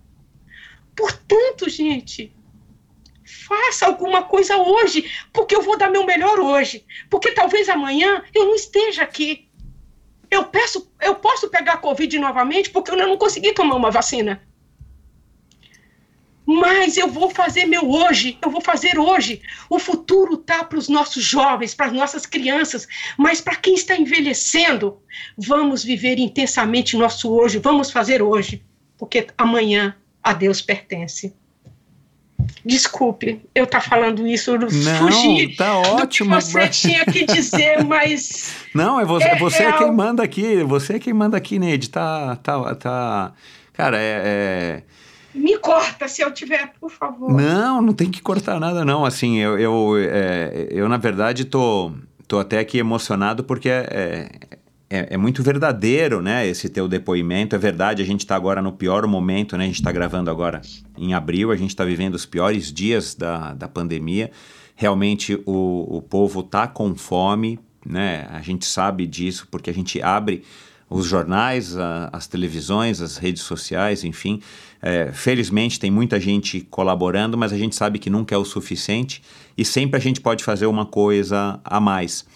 E o legal do teu trabalho e do teu depoimento é que, é que você é, já está fazendo isso há muitos anos e, e você agora também, claro, durante a pandemia, mudou um pouco a prioridade, porque, é claro, você não vai ter gente aí para correr com você, para aprender com você, para se inspirar com você, se essas pessoas não estiverem de barriga cheia, se elas não estiverem aí, né, amanhã, depois de amanhã, para poder participar do teu projeto. É, então é muito sério isso que você está falando e fica aqui de novo a nossa lembrança, além disso tudo que você falou, o nosso apelo para que as pessoas é, colaborem, contribuem, doem. É, hoje em dia está cada vez mais fácil, né? Lançaram agora um projeto enorme aí, o Panela Cheia, né? Da CUFA, do, do, do Gerando Falcões e mais uma entidade, enfim. É, é, enfim, eu também acabei de, de participar do projeto, eu acho que vale muito a pena. Postei, inclusive, na semana passada. É, agora, é, é, essa história tua da esperança é muito legal porque isso acabou sendo um, uma- um jargão do brasileiro, né? Esperança nunca morre e aí a gente tem um exemplo muito legal sendo dado e transmitido por você. É, numa escala de 0 a 10, né? O zero quando você é, deu o, o, o start, né? Você começou o teu projeto lá, que você não tinha nada, só uma vontade, que já é grande coisa e 10 o projeto ideal, né, que eu acho que você já deve ter sonhado com, a, com o, o Vida Corrida é, ideal. Aonde você acha que está, se a gente pudesse numerar isso? Em que estágio que você está? Você tá, já passou do 5, você já está perto do 10? O que, que falta para que o seu projeto seja o projeto dos sonhos da Neide e que você perceba que ele está realmente é, impactando a comunidade é, da maneira como você, enfim, quer que ele impacte? Ó, de 99 até agora, eu falo, a gente já conseguiu tudo, assim, tudo que a gente é, sonhou até então. Só que cada vez mais quem sonha é, é, é meio, é meio que é, ajudar o próximo é meio que vício. Quanto mais você ajuda, mais você quer ajudar. E sempre como tem quem- gente precisando, né? A gente não é. consegue acabar com isso, Exatamente infelizmente. igual quem ganha dinheiro quer, quer, é, quer ficar mais rico, né? E quem joga quer jogar muito mais, né? E o Vida Corrida é assim, porque assim, todos os, assim, todos os dias eu acordo com um projeto mirabolante. Sabe assim, a gente já fez tudo isso, mas agora a gente quer construir uma mini quadra do lado de fora, que não seja dentro do parque, para dar aula à noite para aquelas mulheres que saem muito cedo para trabalhar e chega, tem que, que cuidar do filho, fazer a comida e depois ela ter a oportunidade de ir fazer uma atividade física. E para isso a gente precisa de uma quadra é, do lado de fora eu acredito que vai ser construída para dar aula para essas mulheres, né? Esse é o nosso projeto futuro. Um outro projeto futuro, como todo mundo sabe, eu fui costureira, eu e costuro até hoje, sou apaixonado por costura. Eu quero fazer uma cooperativa de costureira e distribuir essas rendas para essas mulheres, que isso é uma cooperativa, o qual nós vamos fazer essas coisas, fazer confeccionar camisetas de corrida. Meu, aqui a gente tem muitas costureiras a gente construir espaço, fazer e gerar renda para essas mulheres e quem sabe a gente fazer 50 mil camisetas para São Silvestre. Imagine quantas famílias será beneficiadas. Você já levou essa, essa ideia para a Nike?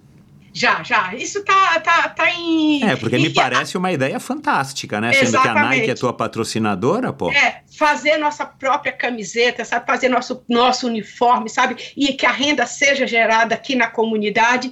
E outro, e, o- e outro projeto futuro que está em andamento, nós vamos escrever no edital, né? É, em todos os editais que a gente tiver oportunidade para adquirir agora, é, pós-pandemia, é, notebooks e tablets, porque a gente tem várias professoras aposentadas para ajudar na educação dos nossos jovens que já tem mais de um ano que estão fora da escola. Nossa. É. E tá muito, se está difícil para quem tem um bom poder aquisitivo, escolas particulares, imagine para quem já tem um, um, um, um, um ensino deficitário. É.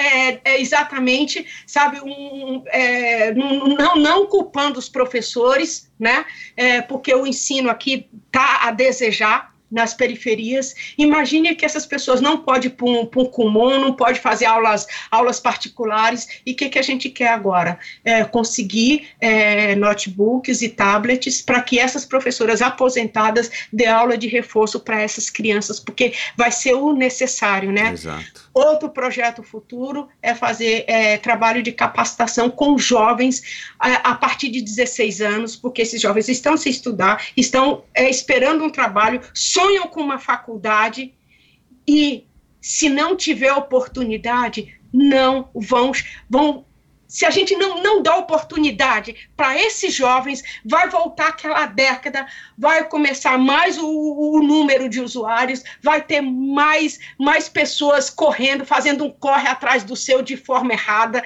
como todo mundo gosta muito de, porque falar que é sempre a periferia, sempre só tem isso, só tem aquilo, mas o que, que acontece? Se esses jovens não têm emprego, não têm educação, não têm escola, não, o que, que, que eles vão fazer? Não, não pode praticar esporte, porque está tudo fechado. Se não, te, não derem oportunidade para esses jovens, qual será o futuro dos jovens dessa comunidade, da, das periferias de todo o Brasil? E aí, um dos nossos projetos, um dos maiores hoje, assim, de todos esses, o principal agora é o foco na educação é dar oportunidade para que essas crianças tenham uma educação melhor, através dessas professoras aposentadas que nós temos, e eu tenho certeza que vai aparecer professoras voluntárias, que eu já tenho amigos que são professores que querem vir dar aulas voluntárias no projeto Vida Corrida, assim que a gente puder aglomerar de novo, Exato, né? É. é nunca acaba, né? É uma coisa que. Exatamente. Tem um lado aí... bom, porque vai te mantendo cada vez mais motivada, entusiasmada, mas é um pouco chato porque, né, você está tentando é. tampar com né, um buraco enorme, né? É. Devagarzinho, né? Enfim. E, e um dos, dos, nossos projetos é a cada vez que eu, eu subo num palco ou faço uma palestra, eu sou entrevistada, vem uma pergunta. Por que, que você não faz o Vida Corrida em outros bairros, em outros estados, em outros locais? Né? Eu estou me preparando, fazendo, estudando muito para que para que eu possa ir em qualquer lugar. Inclusive temos já dois convites de duas prefeituras de interior. É, é, replicar a metodologia do projeto Vida Corrida em outros lugares para que outras NEIDs, que tenha muitas NEIDs no plural, fazendo o que eu faço em comunidade, sabe? Esse é meu sonho, é um dos, né, dos meus sonhos futuros, é, é partilhar o, o, meu trabalho com outras pessoas, que outras pessoas se inspirem e que, porque eu consegui mudar a realidade do meu entorno através do Vida Corrida com a ajuda de várias e várias pessoas, né? Por que, que as pessoas também não podem não pode fazer isso, né? Às vezes eu vejo em grandes condomínios que tem aquelas quadras maravilhosas e os pais pagando para seus filhos ter aula de tênis. Meu, por que não traz aquilo para dentro? Porque é uma comunidade, eles vivem em comunidade como diz isso, por que, que eles não vão tirar um dia? Pô, vamos jogar tênis com nossas crianças, vamos, vamos incentivar eles, vamos motivar, vamos fazer torneio aqui, se a gente tem todos esses amparatos. Mas é fácil, vamos pôr para lá, né? A gente paga para pôr para lá porque eu tenho que ganhar dinheiro. E nessa pandemia, você tem que entender, você tem que ganhar dinheiro, mas você tem que viver sua família. Porque o tempo, a gente não tem o tempo. A gente não tem um reloginho, a gente não marca quanto tempo a gente vai viver. Aproveita esse momento com seu filho, com a sua criança, com a sua família, porque isso não vai voltar. Você não vai, não, você não vai, porque a gente programa muita coisa na nossa vida. Mas essa coisa de viver com a família, de estar com seus filhos, de estar com meus netos, e a pandemia vai, eu vou ser bisavó agora, estou muito feliz, né? Eu quero, eu quero muito cuidar da minha saúde para eu brincar muito com a minha neta que vai nascer, que eu tenho certeza que vai nascer uma mulher incrível, e eu vou contar todas as histórias de Forest Neide para minha bisneta, para quando eu não mais estiver aqui, Michel, talvez o seu filho, e, ou até mesmo você, é, possa entrevistar minha bisneta e minha bisneta contar mais histórias futuras de Forest Neide, que eu sei que vai ter muitas histórias para minha bisneta contar. Com certeza, já está aqui feito o convite. Qual que é o nome dela? Ah, não, a gente não, não, não, não, não temos nomes aí, não Bom, tem nome ainda. Mas muita saúde para ela e, é, enfim, eu sou pai de duas meninas e eu sei que maravilha que é ter uma, uma, uma menina na família. É, Neide, você, você é, deve ter, né, eu acredito, suponho, que é, no mundo real você é, é, super otimista, você é super alegre, você tem essa energia que eu, que eu já estou aqui supondo que vem de você isso, né? Se você não tivesse no projeto Vida Corrida, se tua vida tivesse tomado um, outro rumo, é, você continuasse sendo uma costureira profissional e tal, eu tenho a impressão que você traz isso dentro de você, é, você herdou isso, né, de alguma maneira dos teus pais e tal. Mas eu imagino que, né, na vida real, é, nem tudo são flores, né, porque infelizmente não existe o conto de fadas, né? É, e a gente já tem idade suficiente vivência suficiente para saber disso e você é, viveu isso muito intensamente, infelizmente. Mas hoje em dia, assim, o que, que te tira do sério, assim, que te deixa mal-humorada, que te deixa, né, é, é, querendo esgurrelar o que aparece na tua, primeira pessoa que aparece na tua frente? O que, que te deixa indignada hoje? O negacionismo. É, eu não, não, quero muito me aprofundar nisso, porque eu não. Mas, assim, é, eu vivi, vivi 60 anos e para ver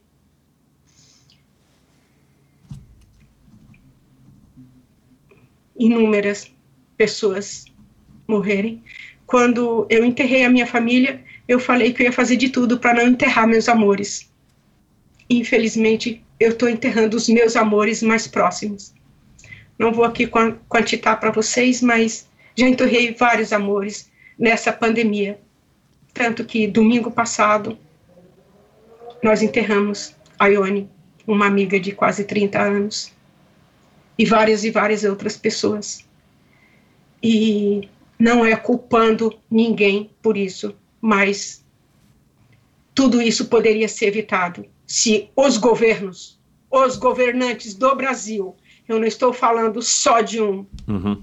os governantes do Brasil estivessem pensando na população desde então, desde março, que quando começou tudo isso, se em junho todos os governantes tivessem pensado na população brasileira, não teríamos chegado a 4 mil.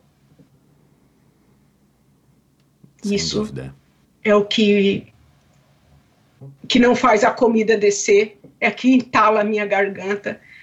E eu não estou conseguindo mais assistir noticiário, porque essa mulher que ama rir, que tem um sorriso escancarado, anda chorando muito.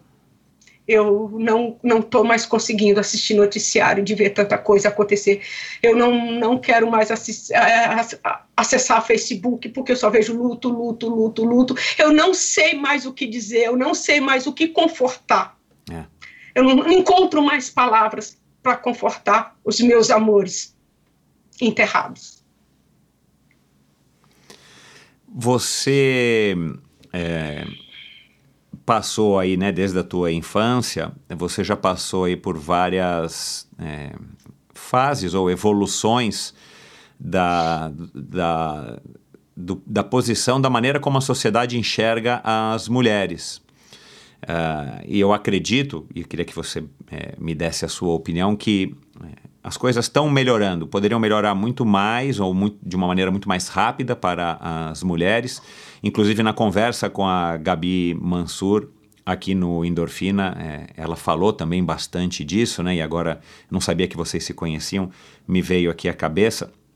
É, na hora de, de, enfim, de abordar esse assunto aqui com você, mas as coisas estão melhorando. Poderiam ser melhores, mas estão melhorando, isso é a minha percepção.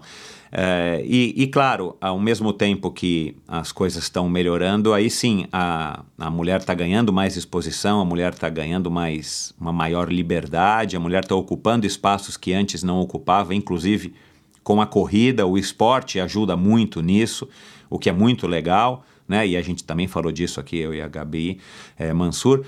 É, e, e, você é uma mulher é, que em plenos 60 anos tem essa energia, você tem essa vivacidade, essa alegria, é uma mulher da vida real e, e ocupa é, esses papéis diversos, né? Você é mãe, avó, vai ser bisavó, você é, é, é, é líder comunitária, você tem um projeto social, você representa muitas coisas, é uma atleta, você representa muitas coisas perante a sociedade, né?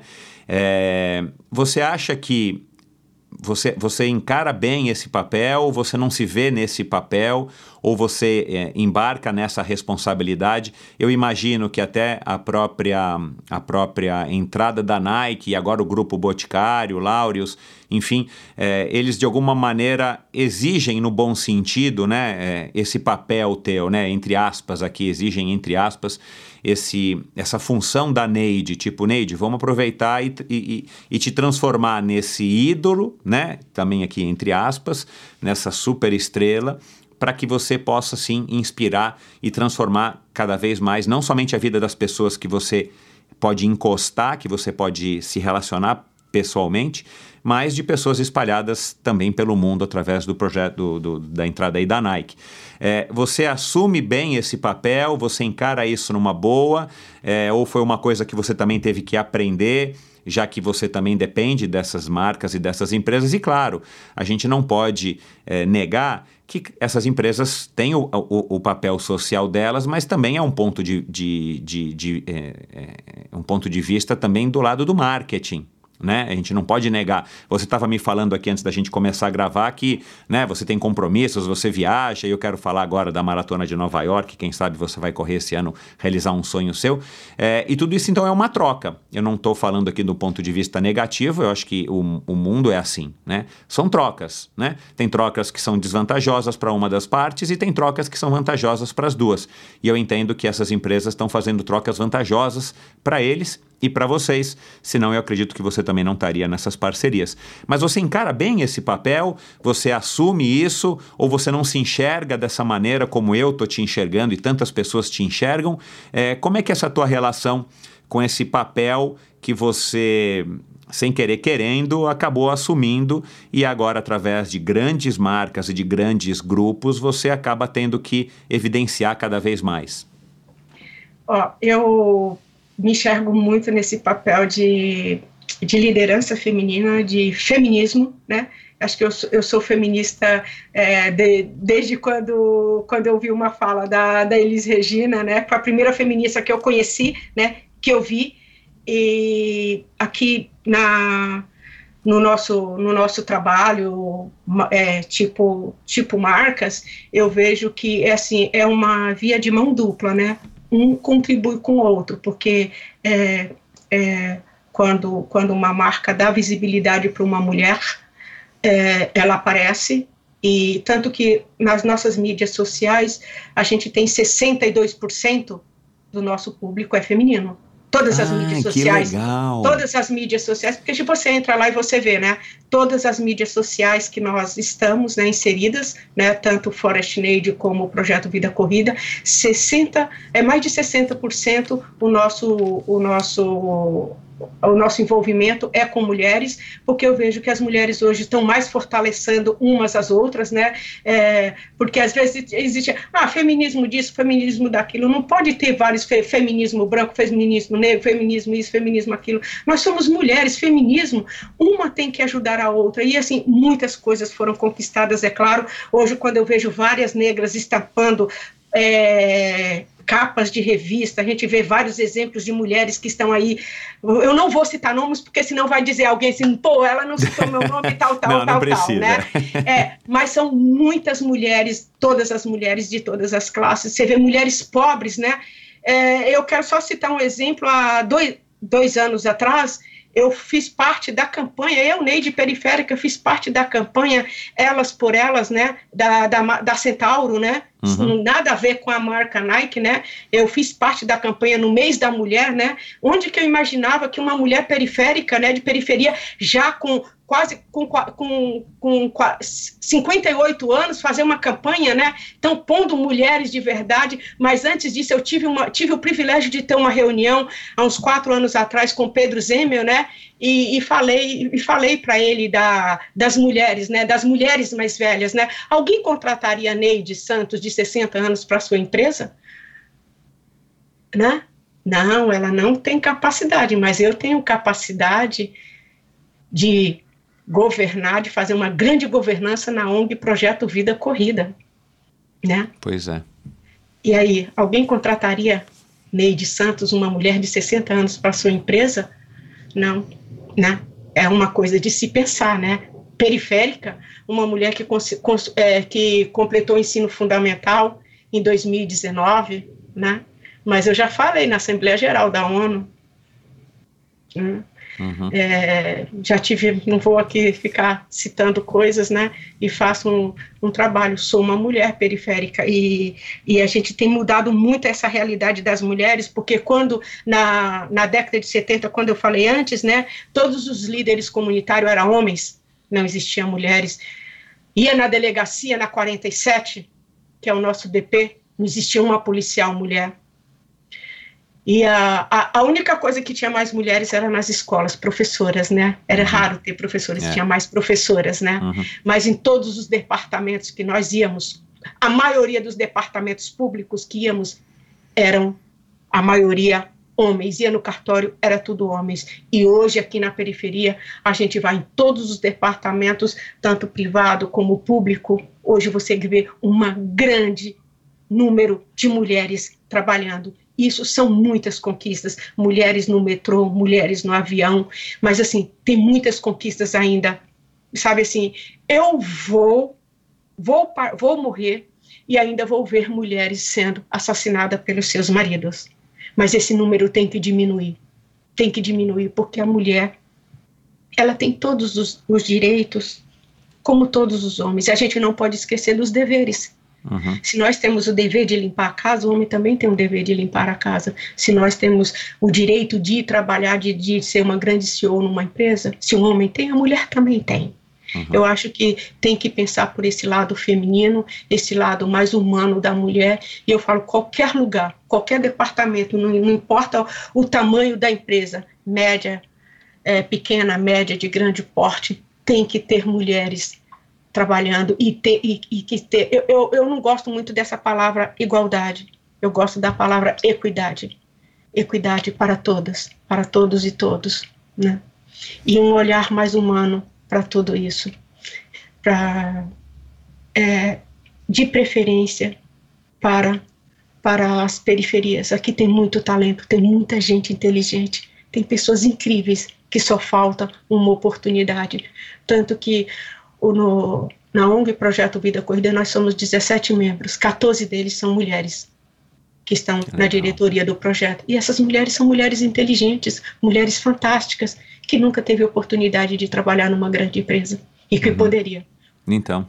Agregar nessas grandes empresas. E nós estamos aí aí para cooperar. Eu acredito, eu não estou. Eu, como mulher e como nós mulheres periféricas, eu sempre falo com elas: nós não estamos aqui para competir nós estamos aqui para cooperar. E o Vida Corrida sempre foi pautado, desde o início da nossa, desde a época de associação de moradores, eu sempre usei essa palavra, cooperar. Não para competir, por isso que nós somos o que nós somos hoje. Nós somos uma, eu falo, eu sou uma pessoa simples, tenho uma vida simples, moro no, apartamento de Coab, de 40 metros quadrados, moro aqui na periferia, mas eu faço algo grandioso e sei fazer isso com maestria, que é a governança da ONG Projeto Vida Corrida. É, nessa tua vida aí de, de seis décadas é, é, vividas intensamente, com tudo que tem direito, Neide, você consegue lembrar de alguma coisa, talvez até mais, mais, mais recente, que você é, não acreditava e de repente você passou a acreditar? É, desde quando eu comecei a correr, Michael, que eu corri minha primeira maratona, eu foi, foi antes dos 30 anos, viu? Antes dos 30 anos, é, eu, nunca, eu nunca fiz uma festa para mim, eu nunca celebrei. Eu celebrei, eu, eu, eu, eu falava, quando eu fizer 60 anos, eu tenho certeza que coisa boa está acontecendo na minha vida e, e, eu quero muito celebrar isso.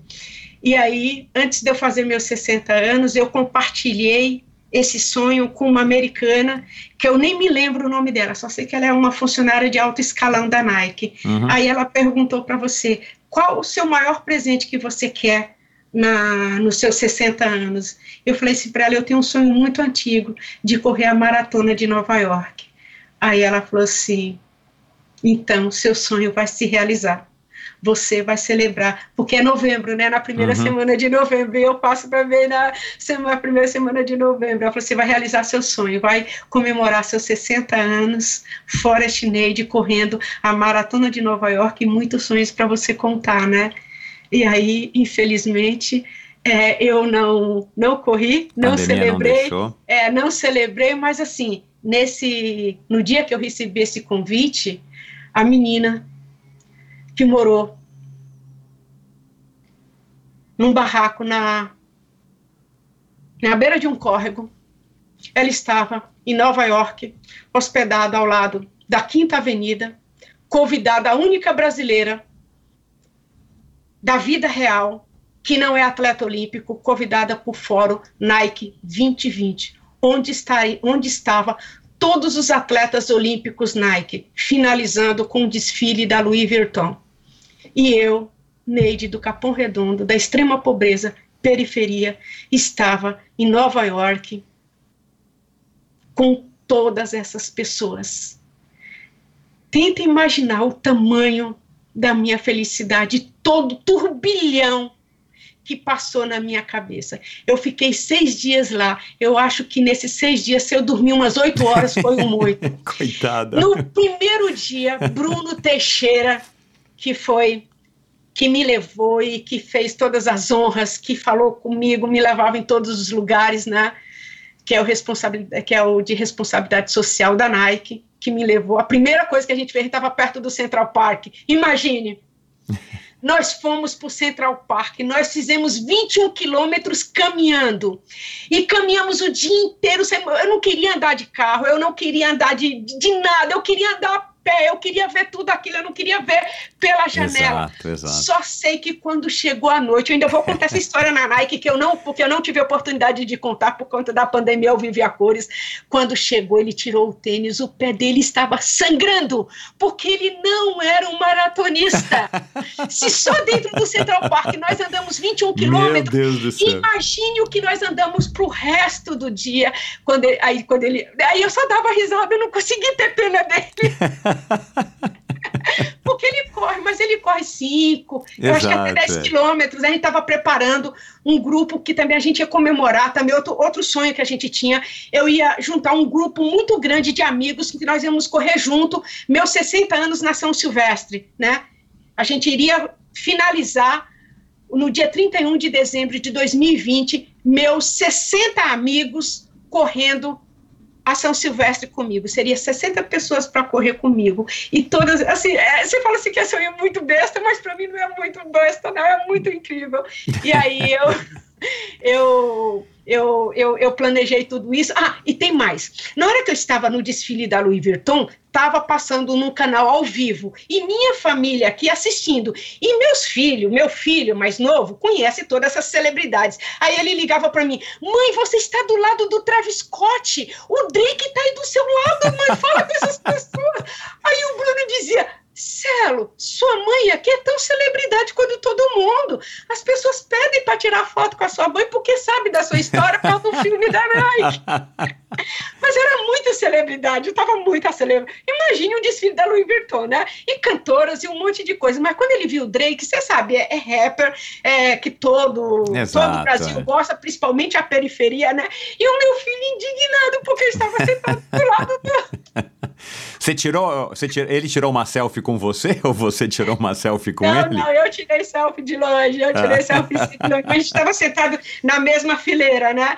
Mas assim, é, é, é muita coisa, né? Mas assim, é, são muitas muitas coisas incríveis que aconteceram e eu ficaria aqui ó, horas e horas e horas contando contando para vocês, né? É, e uma das, uma das coisas mais marcantes, uma das coisas muito marcantes para mim foi é, em 2009, no mesmo ano que a Nike entrou no, no projeto, que aconteceu o primeiro maior desafio das Américas, né?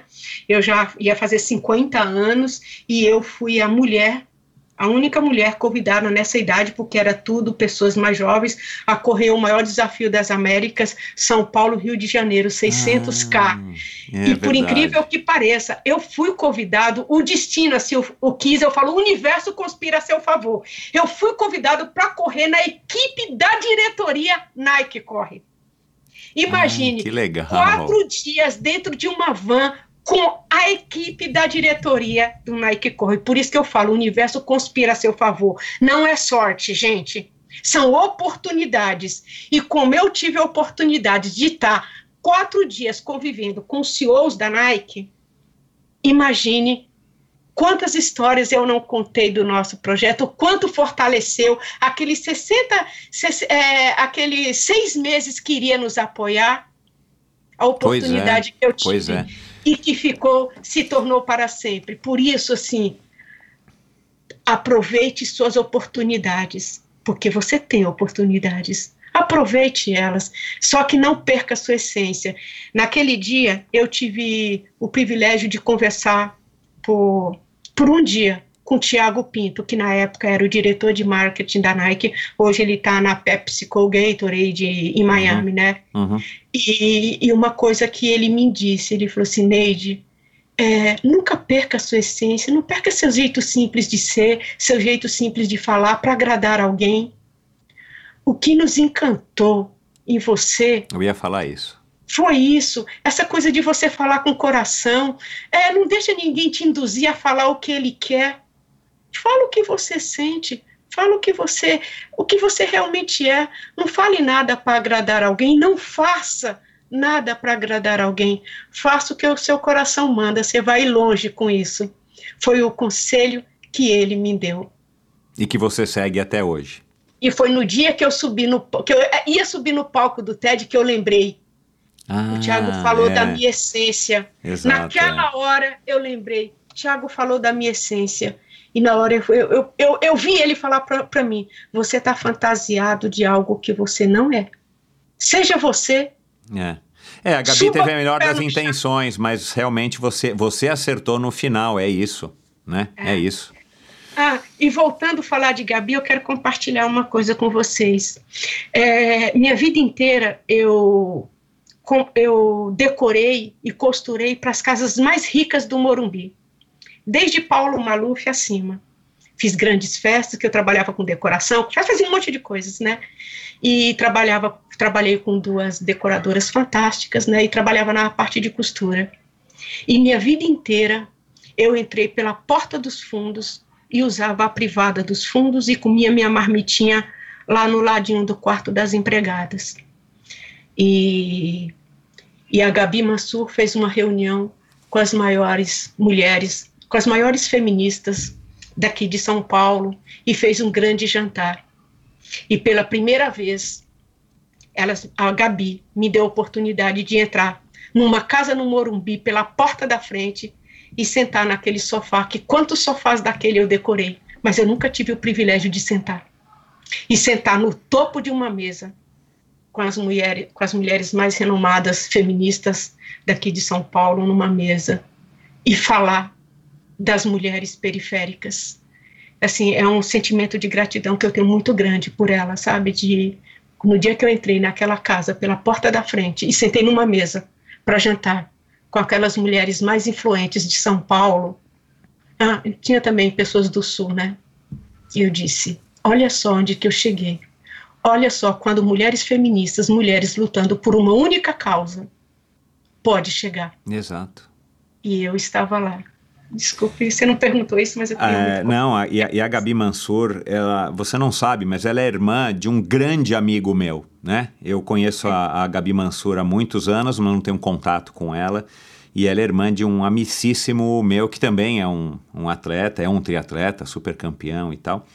E, e, mas eu sei por histórias dele, né, por histórias dela mesma e, e, depois minha mulher trabalha em alguns momentos trabalhou com a, com a Gabi Mansur, enfim. Uh, e é uma mulher realmente com um coração enorme. Aliás, eu, eu, arrisco dizer que a família inteira dela, né? O pai, a mãe, é, os, todos os irmãos, conheço, a irmã Domitila. Uma eu tenho uma proximidade muito grande com os quatro irmãos, com a mãe e com o pai, conheço todos eles. É, a dona Regina é uma figura, meu Deus do é. céu. Mas enfim, e você se sente hoje à vontade nessas situações, é, entre aspas, sociais, onde você está num ambiente que não é o seu? Você já se acostumou de chegar nesses lugares e, e entrar pela porta da frente e se sentir à vontade na frente de pessoas que não são as pessoas do seu dia a dia, Neide? É, eu já, já, já me acostumei, não vou falar fora do país, né? Que quando eu chego lá eu, é, algo assustador, né? Mas assim, sempre que eu vou, o patrocinador envia um intérprete, né? É, uhum. Junto comigo. Mas hoje, assim, hoje eu já, já me sinto muito confortável, porque em todos os lugares, né? É, embora aqui da periferia, que eu vá, quando eu chego lá, as pessoas já sabem quem eu sou e me conhecem e me tratam com muita generosidade, com muito carinho porque é, as pessoas as pessoas falam você faz algo que eu gostaria de fazer. É. né? E, e, assim eu hoje eu não vejo não sinto mais nenhum preconceito nenhum mesmo. Em qualquer lugar que eu vá eu sou sempre bem recebida. E tanto nas mídias né? E as mídias vocês como jornalistas eu falo. Vocês é, eu falo vocês é para mim vocês é, é minha mudança, porque vocês têm esse poder de levar minha fala para várias e várias outras pessoas, sabe? Vocês estão ajudando a fazer meu mundo melhor, porque através de vocês, é, milhões de pessoas conhecem mais a história da Neide, Forest Neide, e do projeto Vida Corrida, né? Esse é o poder que vocês têm, essa generosidade, né, de sempre nos procurar, de, de querer é, compartilhar mais essas histórias para que é, alcance mais e mais pessoas e que mais anjos bons, né, venham até a Vida Corrida é, mudar o mundo de alguém. E vocês são são incríveis, né? E a mídia tem tem esse poder. Na pandemia, é, a mídia foi muito. Embora eu vejo muita gente falar algumas coisas, mas a mídia, eu falo, se a gente conseguiu é, 7.500 cestas em 2000, 2020 foi graças à mídia, viu?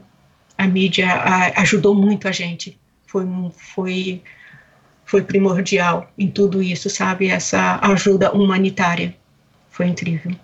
Eu só e, tenho que agradecer. E vamos conseguir mais ainda esse ano, porque a gente continua precisando. Então, vamos deixar claro aqui novamente, né, Neide? Depois, agora, a gente vai entrar aqui na reta final e, e, e eu quero entrar aqui agora numa, numa seara que talvez não, não é todo o meio de comunicação, não é toda é, todo mundo que, que tenha te perguntado isso ou, ou, ou, tenha se interessado por isso.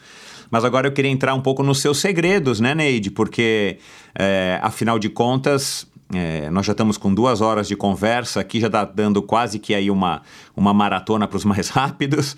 é, mas assim, cara, é, é, suco de beterraba com couve que você toma todo dia de manhã? O que, que tem no teu leite? É leite de soja, é leite de cabra? De onde que vem essa energia? É arroz com feijão mesmo em rapadura? Ou é ou foi ou foram aquelas aulas de lambada que você dava ali em Porto Seguro no auge do Kaoma e tudo mais que te deram essa energia e essa vitalidade? Da onde é que vem? Cara, com 60 anos, né? Para quem está nos vendo aqui, é, esse teu visual aí ótimo, você está sempre em forma, a gente vê nos teus posts e tal, magrinha, sarada e tudo mais caramba, né? Não dá para imaginar que você tem 60 anos. Não sei se você pinta ou não os cabelos, porque não tem um cabelo branco Não, aqui que dá para ver, né? É, da onde que vem, Neide, essa força, essa energia é, para enfrentar esse dia a dia?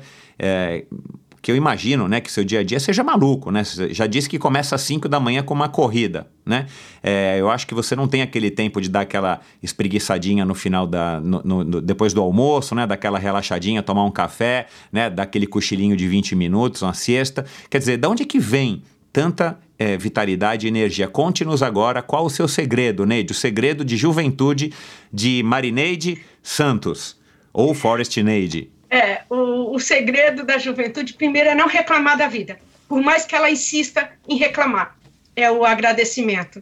E eu não tenho uma. O que eu como é feijão, arroz, muita verdura, muito legumes, pouca carne, consumo mais ovo e, e peixe, que é o que eu gosto. É que eu não gosto de carne, não sou vegetariana, não sou vegana, não sou nada disso, né?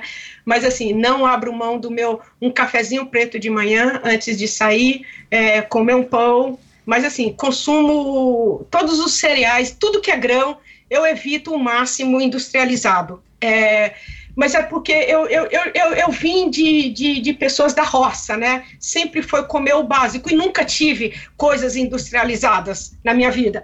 Vim comer alguma coisa industrializada depois do, dos 20 anos, nunca comia nada industrializado. E acho que isso sempre é, me. É, eu, eu, assim, às vezes, eu, é, teve época que eu saía para correr sem comer, porque eu não tinha o que comer.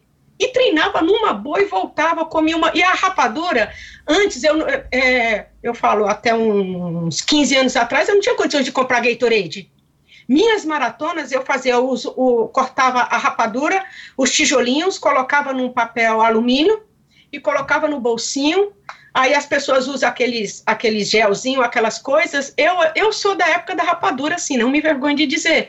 E, e quando, quando terminava treino, se tivesse a oportunidade de tomar uma água de coco, água do coco mesmo, não água de coco da, da garrafinha, é, né? É, é, do Mas a minha- supermercado. Aham. É, mas a minha alimentação básica mesmo é feijão, arroz, muita verdura, muito legumes, e assim, coisa que eu, que eu compro. Vou sempre, quando eu vou na feira, no final da feira, vou no sacolão, porque é uma forma de economizar, economizar financeiramente e se alimentar bem. Não tem, não tem segredo. E, e- e o consumo do açúcar, né? O açúcar e o sal. É você diminuir isso. É. É, que as pessoas ainda insistem muito, né? É, por que, que o café tem que estar com bastante açúcar?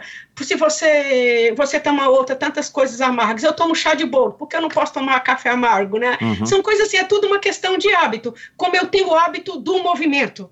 E quando você fala de endorfina, eu vou te falar uma coisa. Tem gente que precisa de um Lexotan, de um Prozac, de uma cannabis. Eu preciso de endorfina na veia todo dia. É o que me alimenta, é o que me sustenta. Se eu fico, se eu fico um dia sem treinar, sabe, é, meu, meu dia não, não, não flui legal. Sabe assim, é- é, eu preciso dessa droga, que é a endorfina na veia, eu preciso me movimentar. E assim, eu, hoje eu busco qualidade de vida. Eu já tenho mais de um ano, eu fiz musculação em, em fevereiro, mas eu tenho algumas coisinhas em casa, eu tiro é, três dias da semana para fazer um pouquinho de, de peso, mas eu uso muito corpo. Eu Uhum. não uso mais do que 4 quilos, gente, de forma alguma. E estou com 60 anos e tenho um músculo ainda, que as pessoas acham que tem que ficar, né, lá, mas assim, é, o corpo nasceu para o movimento. Exato, é. é. O corpo nasceu para o movimento. Aí você imagine, só indo lá atrás. As pessoas, quando você fala assim, pô, uma pessoa é um Ironman. Ele vai nadar, ele vai pedalar, ele vai correr, vai pedalar. Não, termina com a Pedalar maratona. e vai correr? É, e vai correr. Aí você fala, como? Mas é aqui, ó. Você cuida do teu corpo, exercita ele e cuida da mente, porque não adianta você cuidar do teu corpo e se sua mente está ali pessimista. Não adianta. Se você ter sua mente destrutiva, que você não vai conseguir em algum momento, você começar a pensar que não vai conseguir, você tem que pensar, pô, chegar, por exemplo, na maratona eu sempre vou, vou, vou, vou. Chega no quilômetro 37, às vezes você vê aquela pergunta: o que, é que eu estou fazendo aqui? Você fala, gente, eu treinei tanto para chegar até aqui, por que, que eu não vou chegar naqueles 195 metros? Só falta 195, eu só penso nos 195 metros. Eu esqueço, eu esqueço 38, 39, 40, eu penso 195 metros. Tem alguém lá com um sorriso gigante, alguém para me abraçar eu vou querer esse abraço. E aí é o que me faz chegar, entendeu? E mais uma história para eu contar depois, né?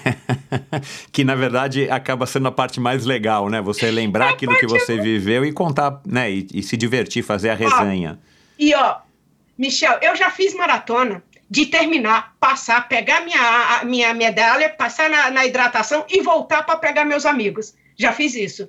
Que legal. Até 40 anos eu fazia isso. Depois dos 40 aí eu já, já comecei a regar, sabe?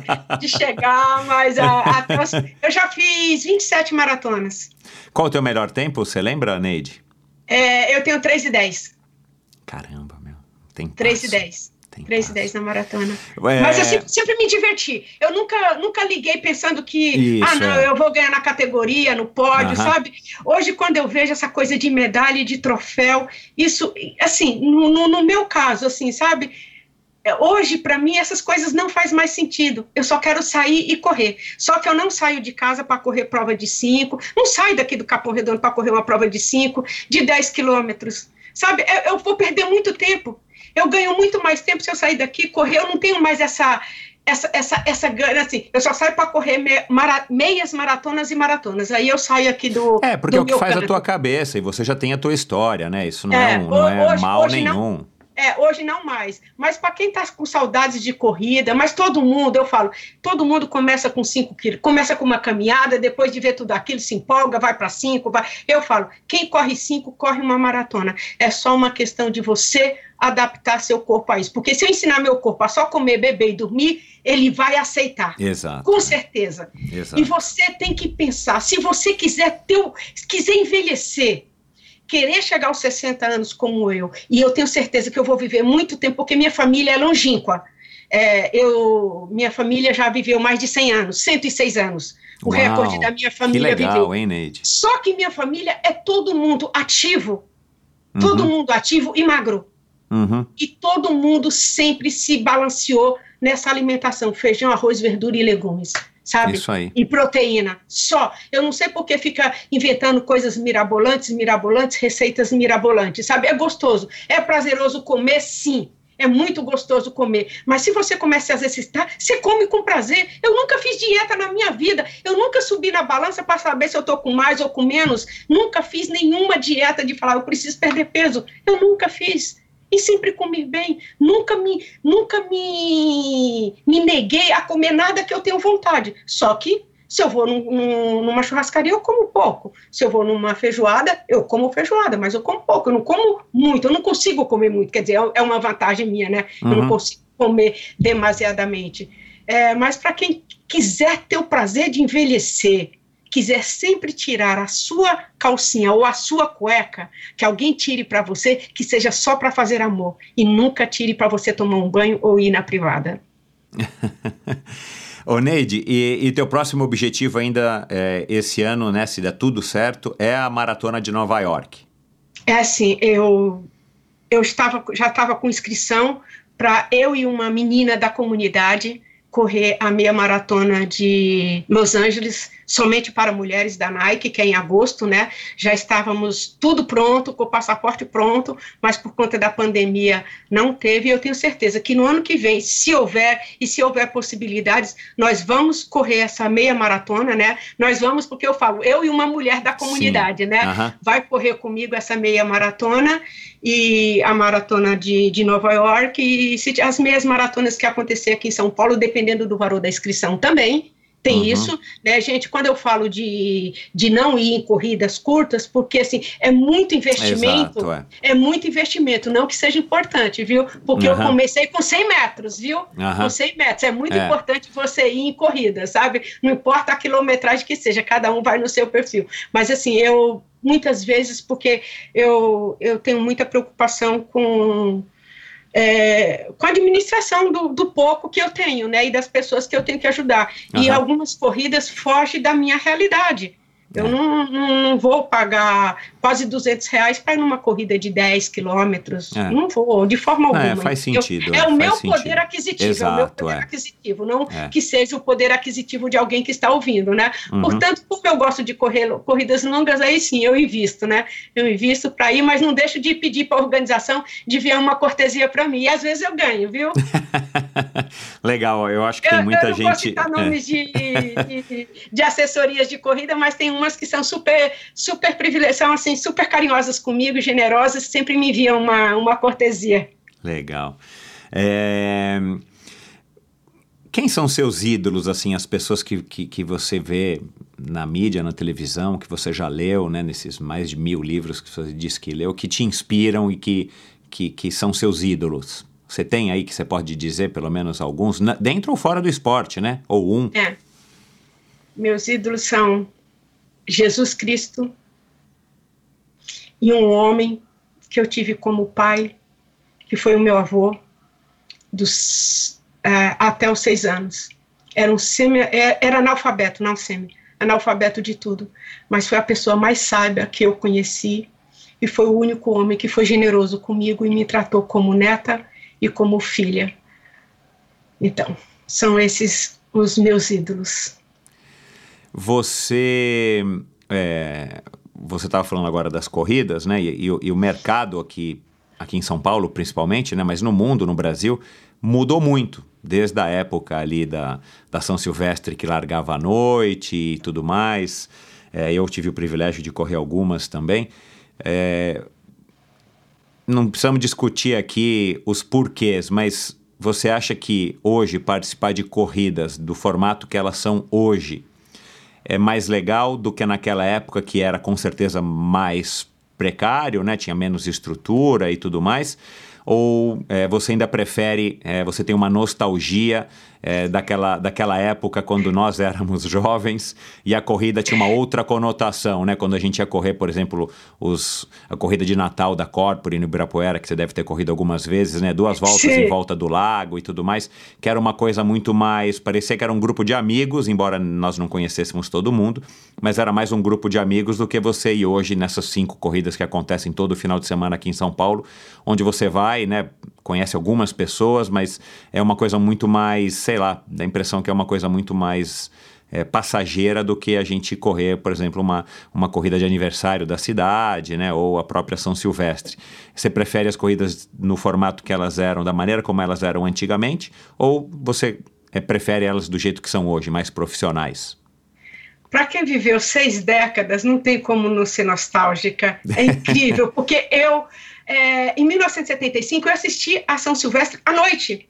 E uhum. quando eu fiz 20 anos, eu comecei a correr a São Silvestre. Não conseguia correr todos os anos por conta de. Não tinha dinheiro mesmo para uhum. ir, né?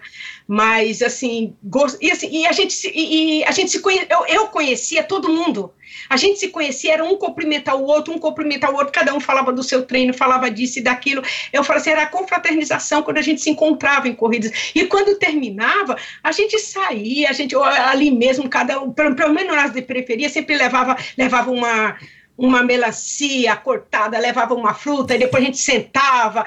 As corridas no Vila Lobos, as corridas dentro então, da USP, é, é. que eram fantásticas, né? A maratona de São Paulo que largava na, lá no, no Pacaembu, a gente subia Isso, no é. 15 quilômetros, estava subindo a Sumaré, incrível, sabe, com 15 quilômetros, aquele subidão interminável, e a gente dava aquela volta toda por Pinheiros, ia para a USP, eu lembro, sabe assim, eu, eu, lembro com muita saudade de tudo isso, eu lembro das corridas de, da, da Copre com aquelas, aquele tecido de, da, da, de é, malha de algodão ainda, que não existia a camiseta feminina, a camiseta era, era é, padrão PM, GGG, e ah. era aquela. Regata, regata. É, a regata, e a gente usava aquilo, sabe? E todo mundo que subia no pódio a gente conhecia, a gente ficava lá para aplaudir. Hoje, quando acontece o pódio, as pessoas vão embora, porque as pessoas nem conhecem mais quem está subindo é. lá no pódio, não junta aquela galera toda lá para festejar, olha, meu amigo subiu ali no pódio, tal, tal, né?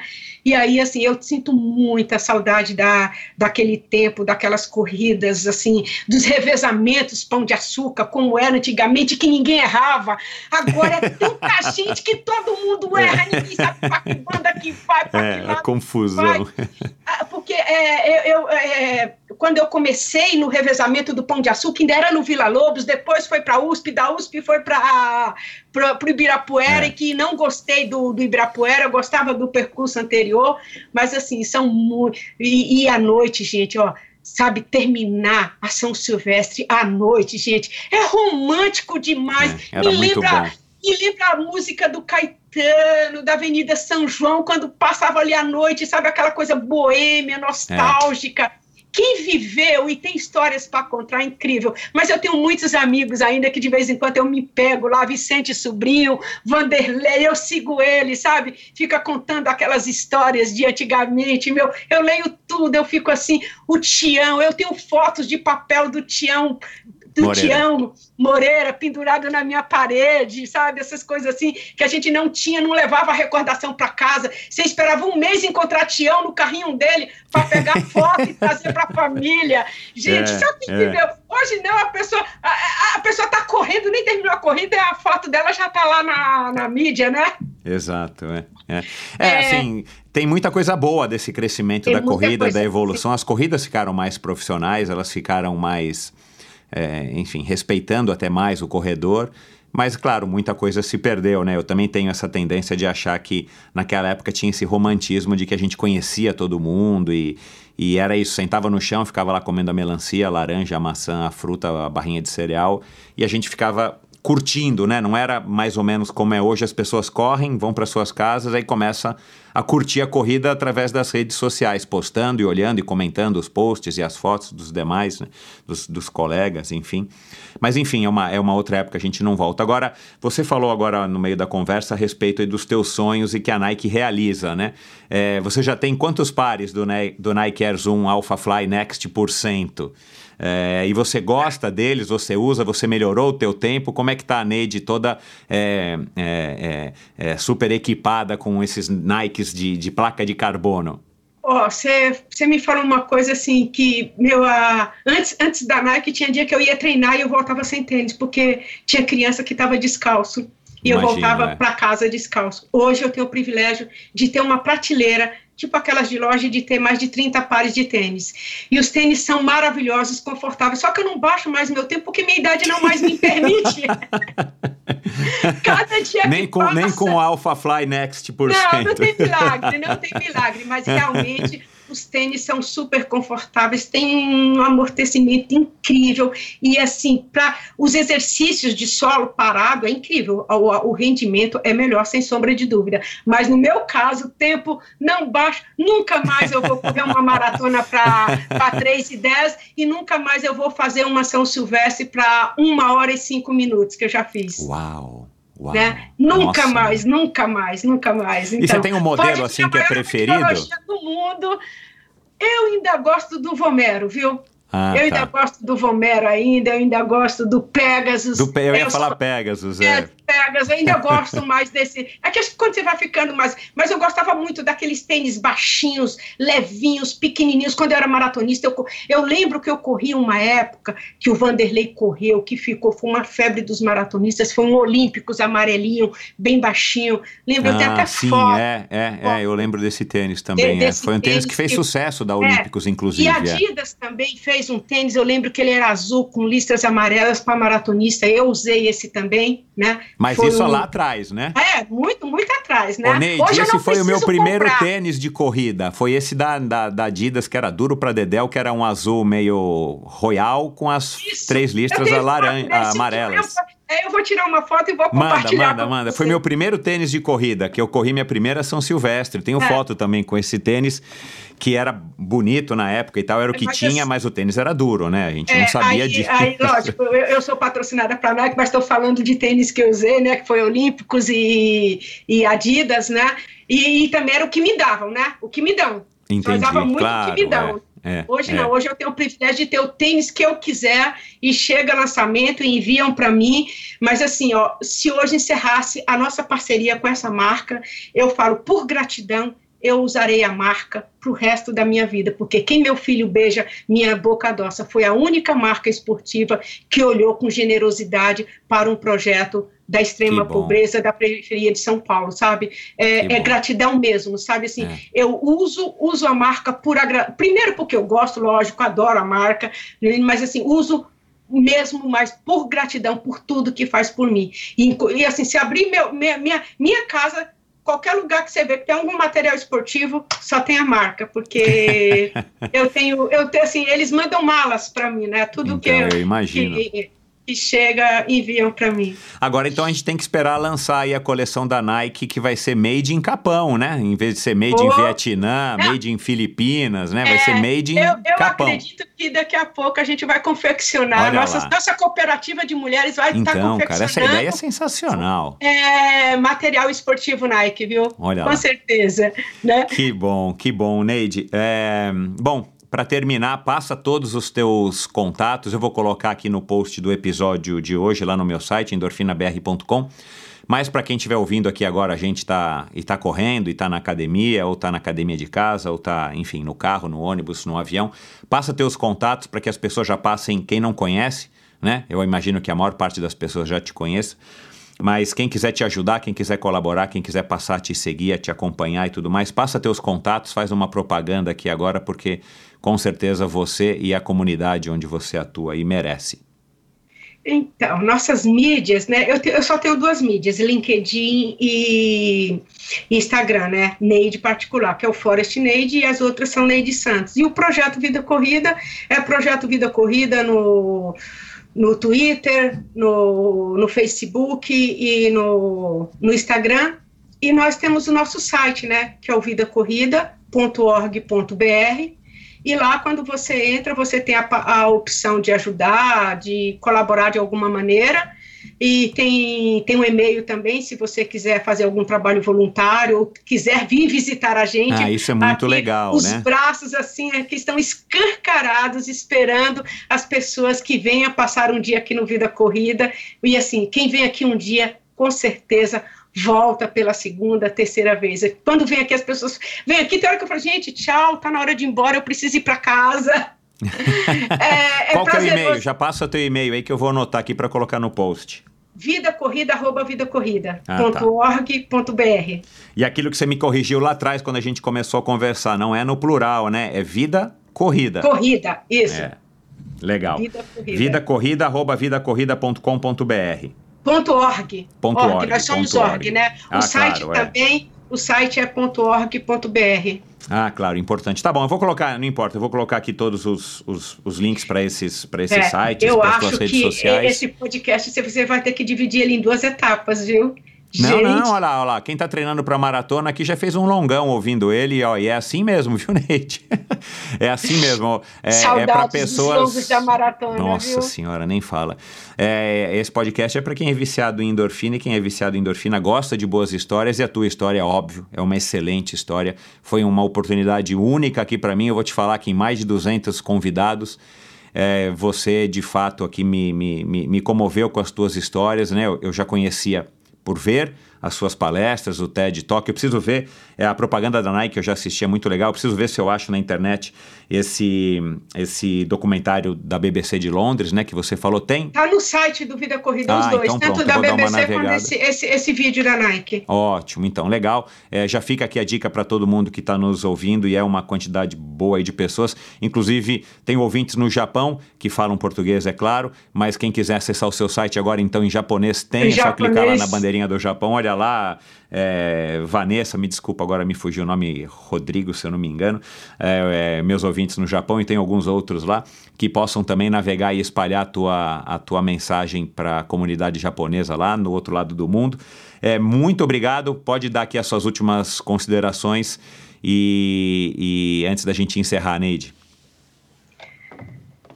É, agradecer a todos vocês ouvintes que essa história eu sei que ela tem é, algumas tragédias, muitos sofrimentos, mas é uma, é uma dor que se transformou, né? Dor que se transformou em amor. E o, o meu intuito é que todos os ouvintes é, parem para pensar um pouco é, quanto a vida é bela para você, sabe? É, o quanto você pode mudar o mundo de alguém, porque, como eu disse, nós não viemos aqui de passagem, né? É o que a gente deixa. E eu tenho a plena certeza, quando eu não mais estiver aqui, alguém vai dizer: eu conheci uma mulher que se chamava simplesmente Neide e que se importou comigo e fez algo por mim. Portanto, né? Para muitos, a vida é corrida, mas para mim, a corrida é viva. Muito obrigado, Ned. Que, que encerramento aí com chave de ouro. Parabéns, bastante força e energia para você, muito arroz e feijão e salada e proteína, porque você, né, você, você é uma pessoa que de fato, ainda bem que você vai viver muito porque com certeza cada dia que você passa é, nessa nossa vida, nessa nossa terra, aí no Capão Redondo, você está construindo e fazendo uma diferença gigantesca e que você consiga então cada dia mais realizar todos esses sonhos que você sonha junto com a quantidade de pessoas que você traz consigo, não somente nós, que estamos aqui conhecendo e, e, e, e interagindo é, remotamente é, e torcendo por você e doando e colaborando com o seu projeto, mas, claro, as pessoas que você está impactando diariamente através desse seu projeto, que você consiga fazer cada vez mais por essas crianças. E aqui é, um agradecimento, é óbvio, à Nike, ao Grupo Boticário e à Laureus por estarem junto com você nesse projeto, porque com certeza a gente precisa e principalmente a gente como sociedade, mas principalmente as crianças e as mulheres do seu projeto precisam mais do que todos nós. Então, parabéns a essas empresas por todas essas inicia por toda essa iniciativa deles de estarem te apoiando e que a gente consiga é, também através aqui dessa nossa é, colaboração, aqui dessa minha colaboração com, com expondo a tua ideia, a tua, o teu projeto, trazer novas empresas e mais empresários e mais voluntários e mais contribuições e doações para o Vida Corrida. Parabéns, Neide. Bastante força e saúde para você e vida longa. Gratidão. Bom, pessoal, espero que vocês tenham curtido esse bate-papo. Foi uma história bem comovente, aliás, eu acho que foi a história mais comovente é, que, eu, que eu já registrei aqui no Endorfina, mas é, ao mesmo tempo ela, ela nos enche de esperança, nos inspira muito, porque que energia que tem essa mulher e aquela história, né? Assim, as, as dificuldades vêm nas nossas vidas de acordo com a nossa, a nossa força, o nosso poder de estar tá, é, as encarando, vencendo e eu acredito nisso. E aí dá para perceber aqui nitidamente que é, para muita gente essa, essa, essas dificuldades que a Neide teve, desde os abusos sexuais, a morte do marido, depois a morte do filho, né, mortes violentas, a vida dura de uma periferia, né, de uma nordestina que, que chega em São Paulo é, muita gente já teria sucumbido, foi isso que eu disse na, na abertura do programa. E a Neide, muito pelo contrário, ela fez disso aí uma, uma. Ela se alimentou disso e criou, então, essa, esse projeto e está transformando a vida de muitas pessoas. Vamos lá, pessoal, vamos. A gente está precisando de, desse tipo de inspiração, é bom porque é, esse é o lado bom, infelizmente, né? Mas esse é o lado bom da pandemia. A gente tem conseguido descobrir pessoas que têm esse tipo de energia. E claro, a Neide faz isso há 22 anos, não é agora na pandemia, mas vamos pensar em ajudar a Neide e outros projetos aí, principalmente, é, que estão levando comida à mesa de tantas pessoas no Brasil inteiro que estão precisando. É, eu vou colocar aqui, claro, no post do episódio de hoje um link para o site dela, onde você também vai poder doar, mas que seja doar trabalho, que seja fazer um trabalho voluntariado, enfim, é, ou doar uma pequena quantia, não importa, o que importa é que você é, estenda a mão e entenda que tem muita gente passando de fato necessidade. Então fica aqui o meu recado. É, muito obrigado a todos vocês. É, aliás, é, obrigado a Mário Sérgio mais uma vez, o Mário da Run Fun, que já passou pelo Endorfina, foi quem me conectou com a Neide. Eu estava tentando de alguma maneira me conectar com ela e estava difícil, né? Justamente porque ela é uma pessoa super ocupada e tal. Aí de repente o Mário Sérgio aí em meia hora me, é, consegue me conectar com a Neide. Então muito obrigado, Mário.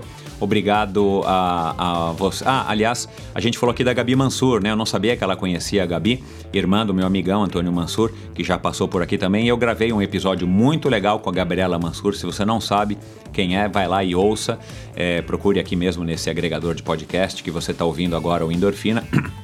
Basta você digitar lá Gabriela Mansur e provavelmente o primeiro podcast que vai aparecer é, na, sua, na sua procura vai ser o com, com ela que eu gravei. Eu não me lembro agora o número do episódio, mas é fácil, você reconhece lá pelo logotipo do Endorfina.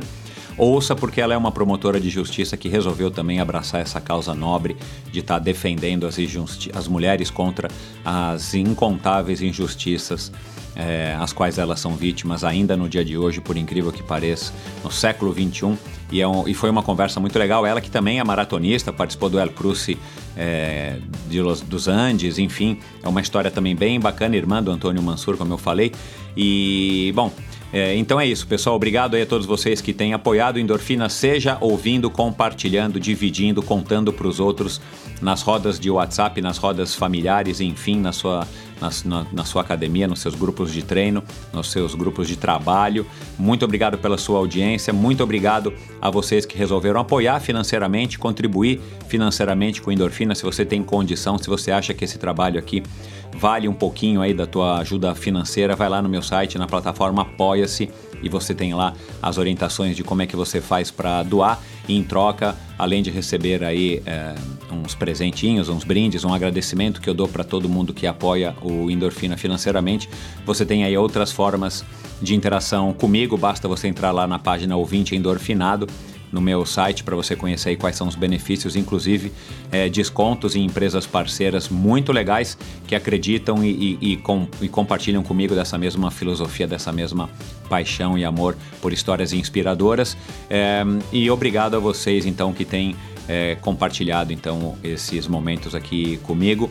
Assine a newsletter do Endorfina. Toda sexta-feira você vai receber um e-mailzinho curto com algumas dicas, histórias, é, inspirações, curiosidades que eu faço questão de compartilhar com você que tem também esse mesmo interesse. É a sua dose extra de inspiração para o final de semana. E continue ligado, mais uma história muito legal na semana que vem. Eu prometo que vai ser muito bacana também. Continue ligado aqui no Endorfina. Na semana que vem, quinta-feira, mais uma história. Valeu e até lá. Tchau, pessoal. Esse episódio foi um oferecimento da Titanium Vida, Saúde e Previdência. Com seus quase 20 anos de história, o comprometimento total com seus clientes e uma alta credibilidade oferece as melhores soluções em proteção e segurança que você encontra no mercado, para você e seus familiares com planos de seguro de vida, saúde e viagem. A Titânia oferece serviços para o seu bem-estar, como o seguro de vida resgatável, que além de resguardar e proteger o futuro das pessoas que você ama, te dá ainda a opção de resgatar os valores em seu seguro para utilizá-los no que quiser ou precisar, e o seguro saúde com cobertura mundial e livre escolha de médicos, clínicas e hospitais. Colocar a Titanium em seu futuro é uma escolha sensata. Aproveite os melhores momentos da vida com quem você ama, livre de preocupações com o amanhã. Siga e conheça mais sobre a Titanium através do seu perfil no Instagram em titanium.consultoria. Não conte com a sorte, conte com a Titanium. E esse episódio também foi um oferecimento da Bovem Energia. A Bovem é uma comercializadora, uma gestora e uma geradora de energia. Assim como para os meus convidados, para a Bovem energia é um assunto muito sério. É uma empresa sólida e confiável, com profissionais experientes e treinados para lhe oferecer agilidade no atendimento, robustez e competência na condução dos negócios.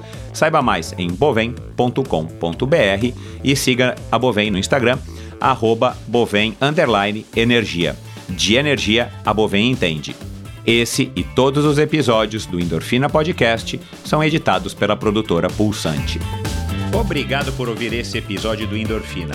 Acesse o endorfinabr.com, vá no post do episódio de hoje para conhecer um pouco mais sobre o meu convidado e alguns assuntos abordados em nossa conversa. Lá você ainda encontra todos os episódios do Endorfina. Siga o Endorfina BR no Instagram e confira imagens inéditas e inusitadas dos meus convidados. Participe enviando comentários e sugestões.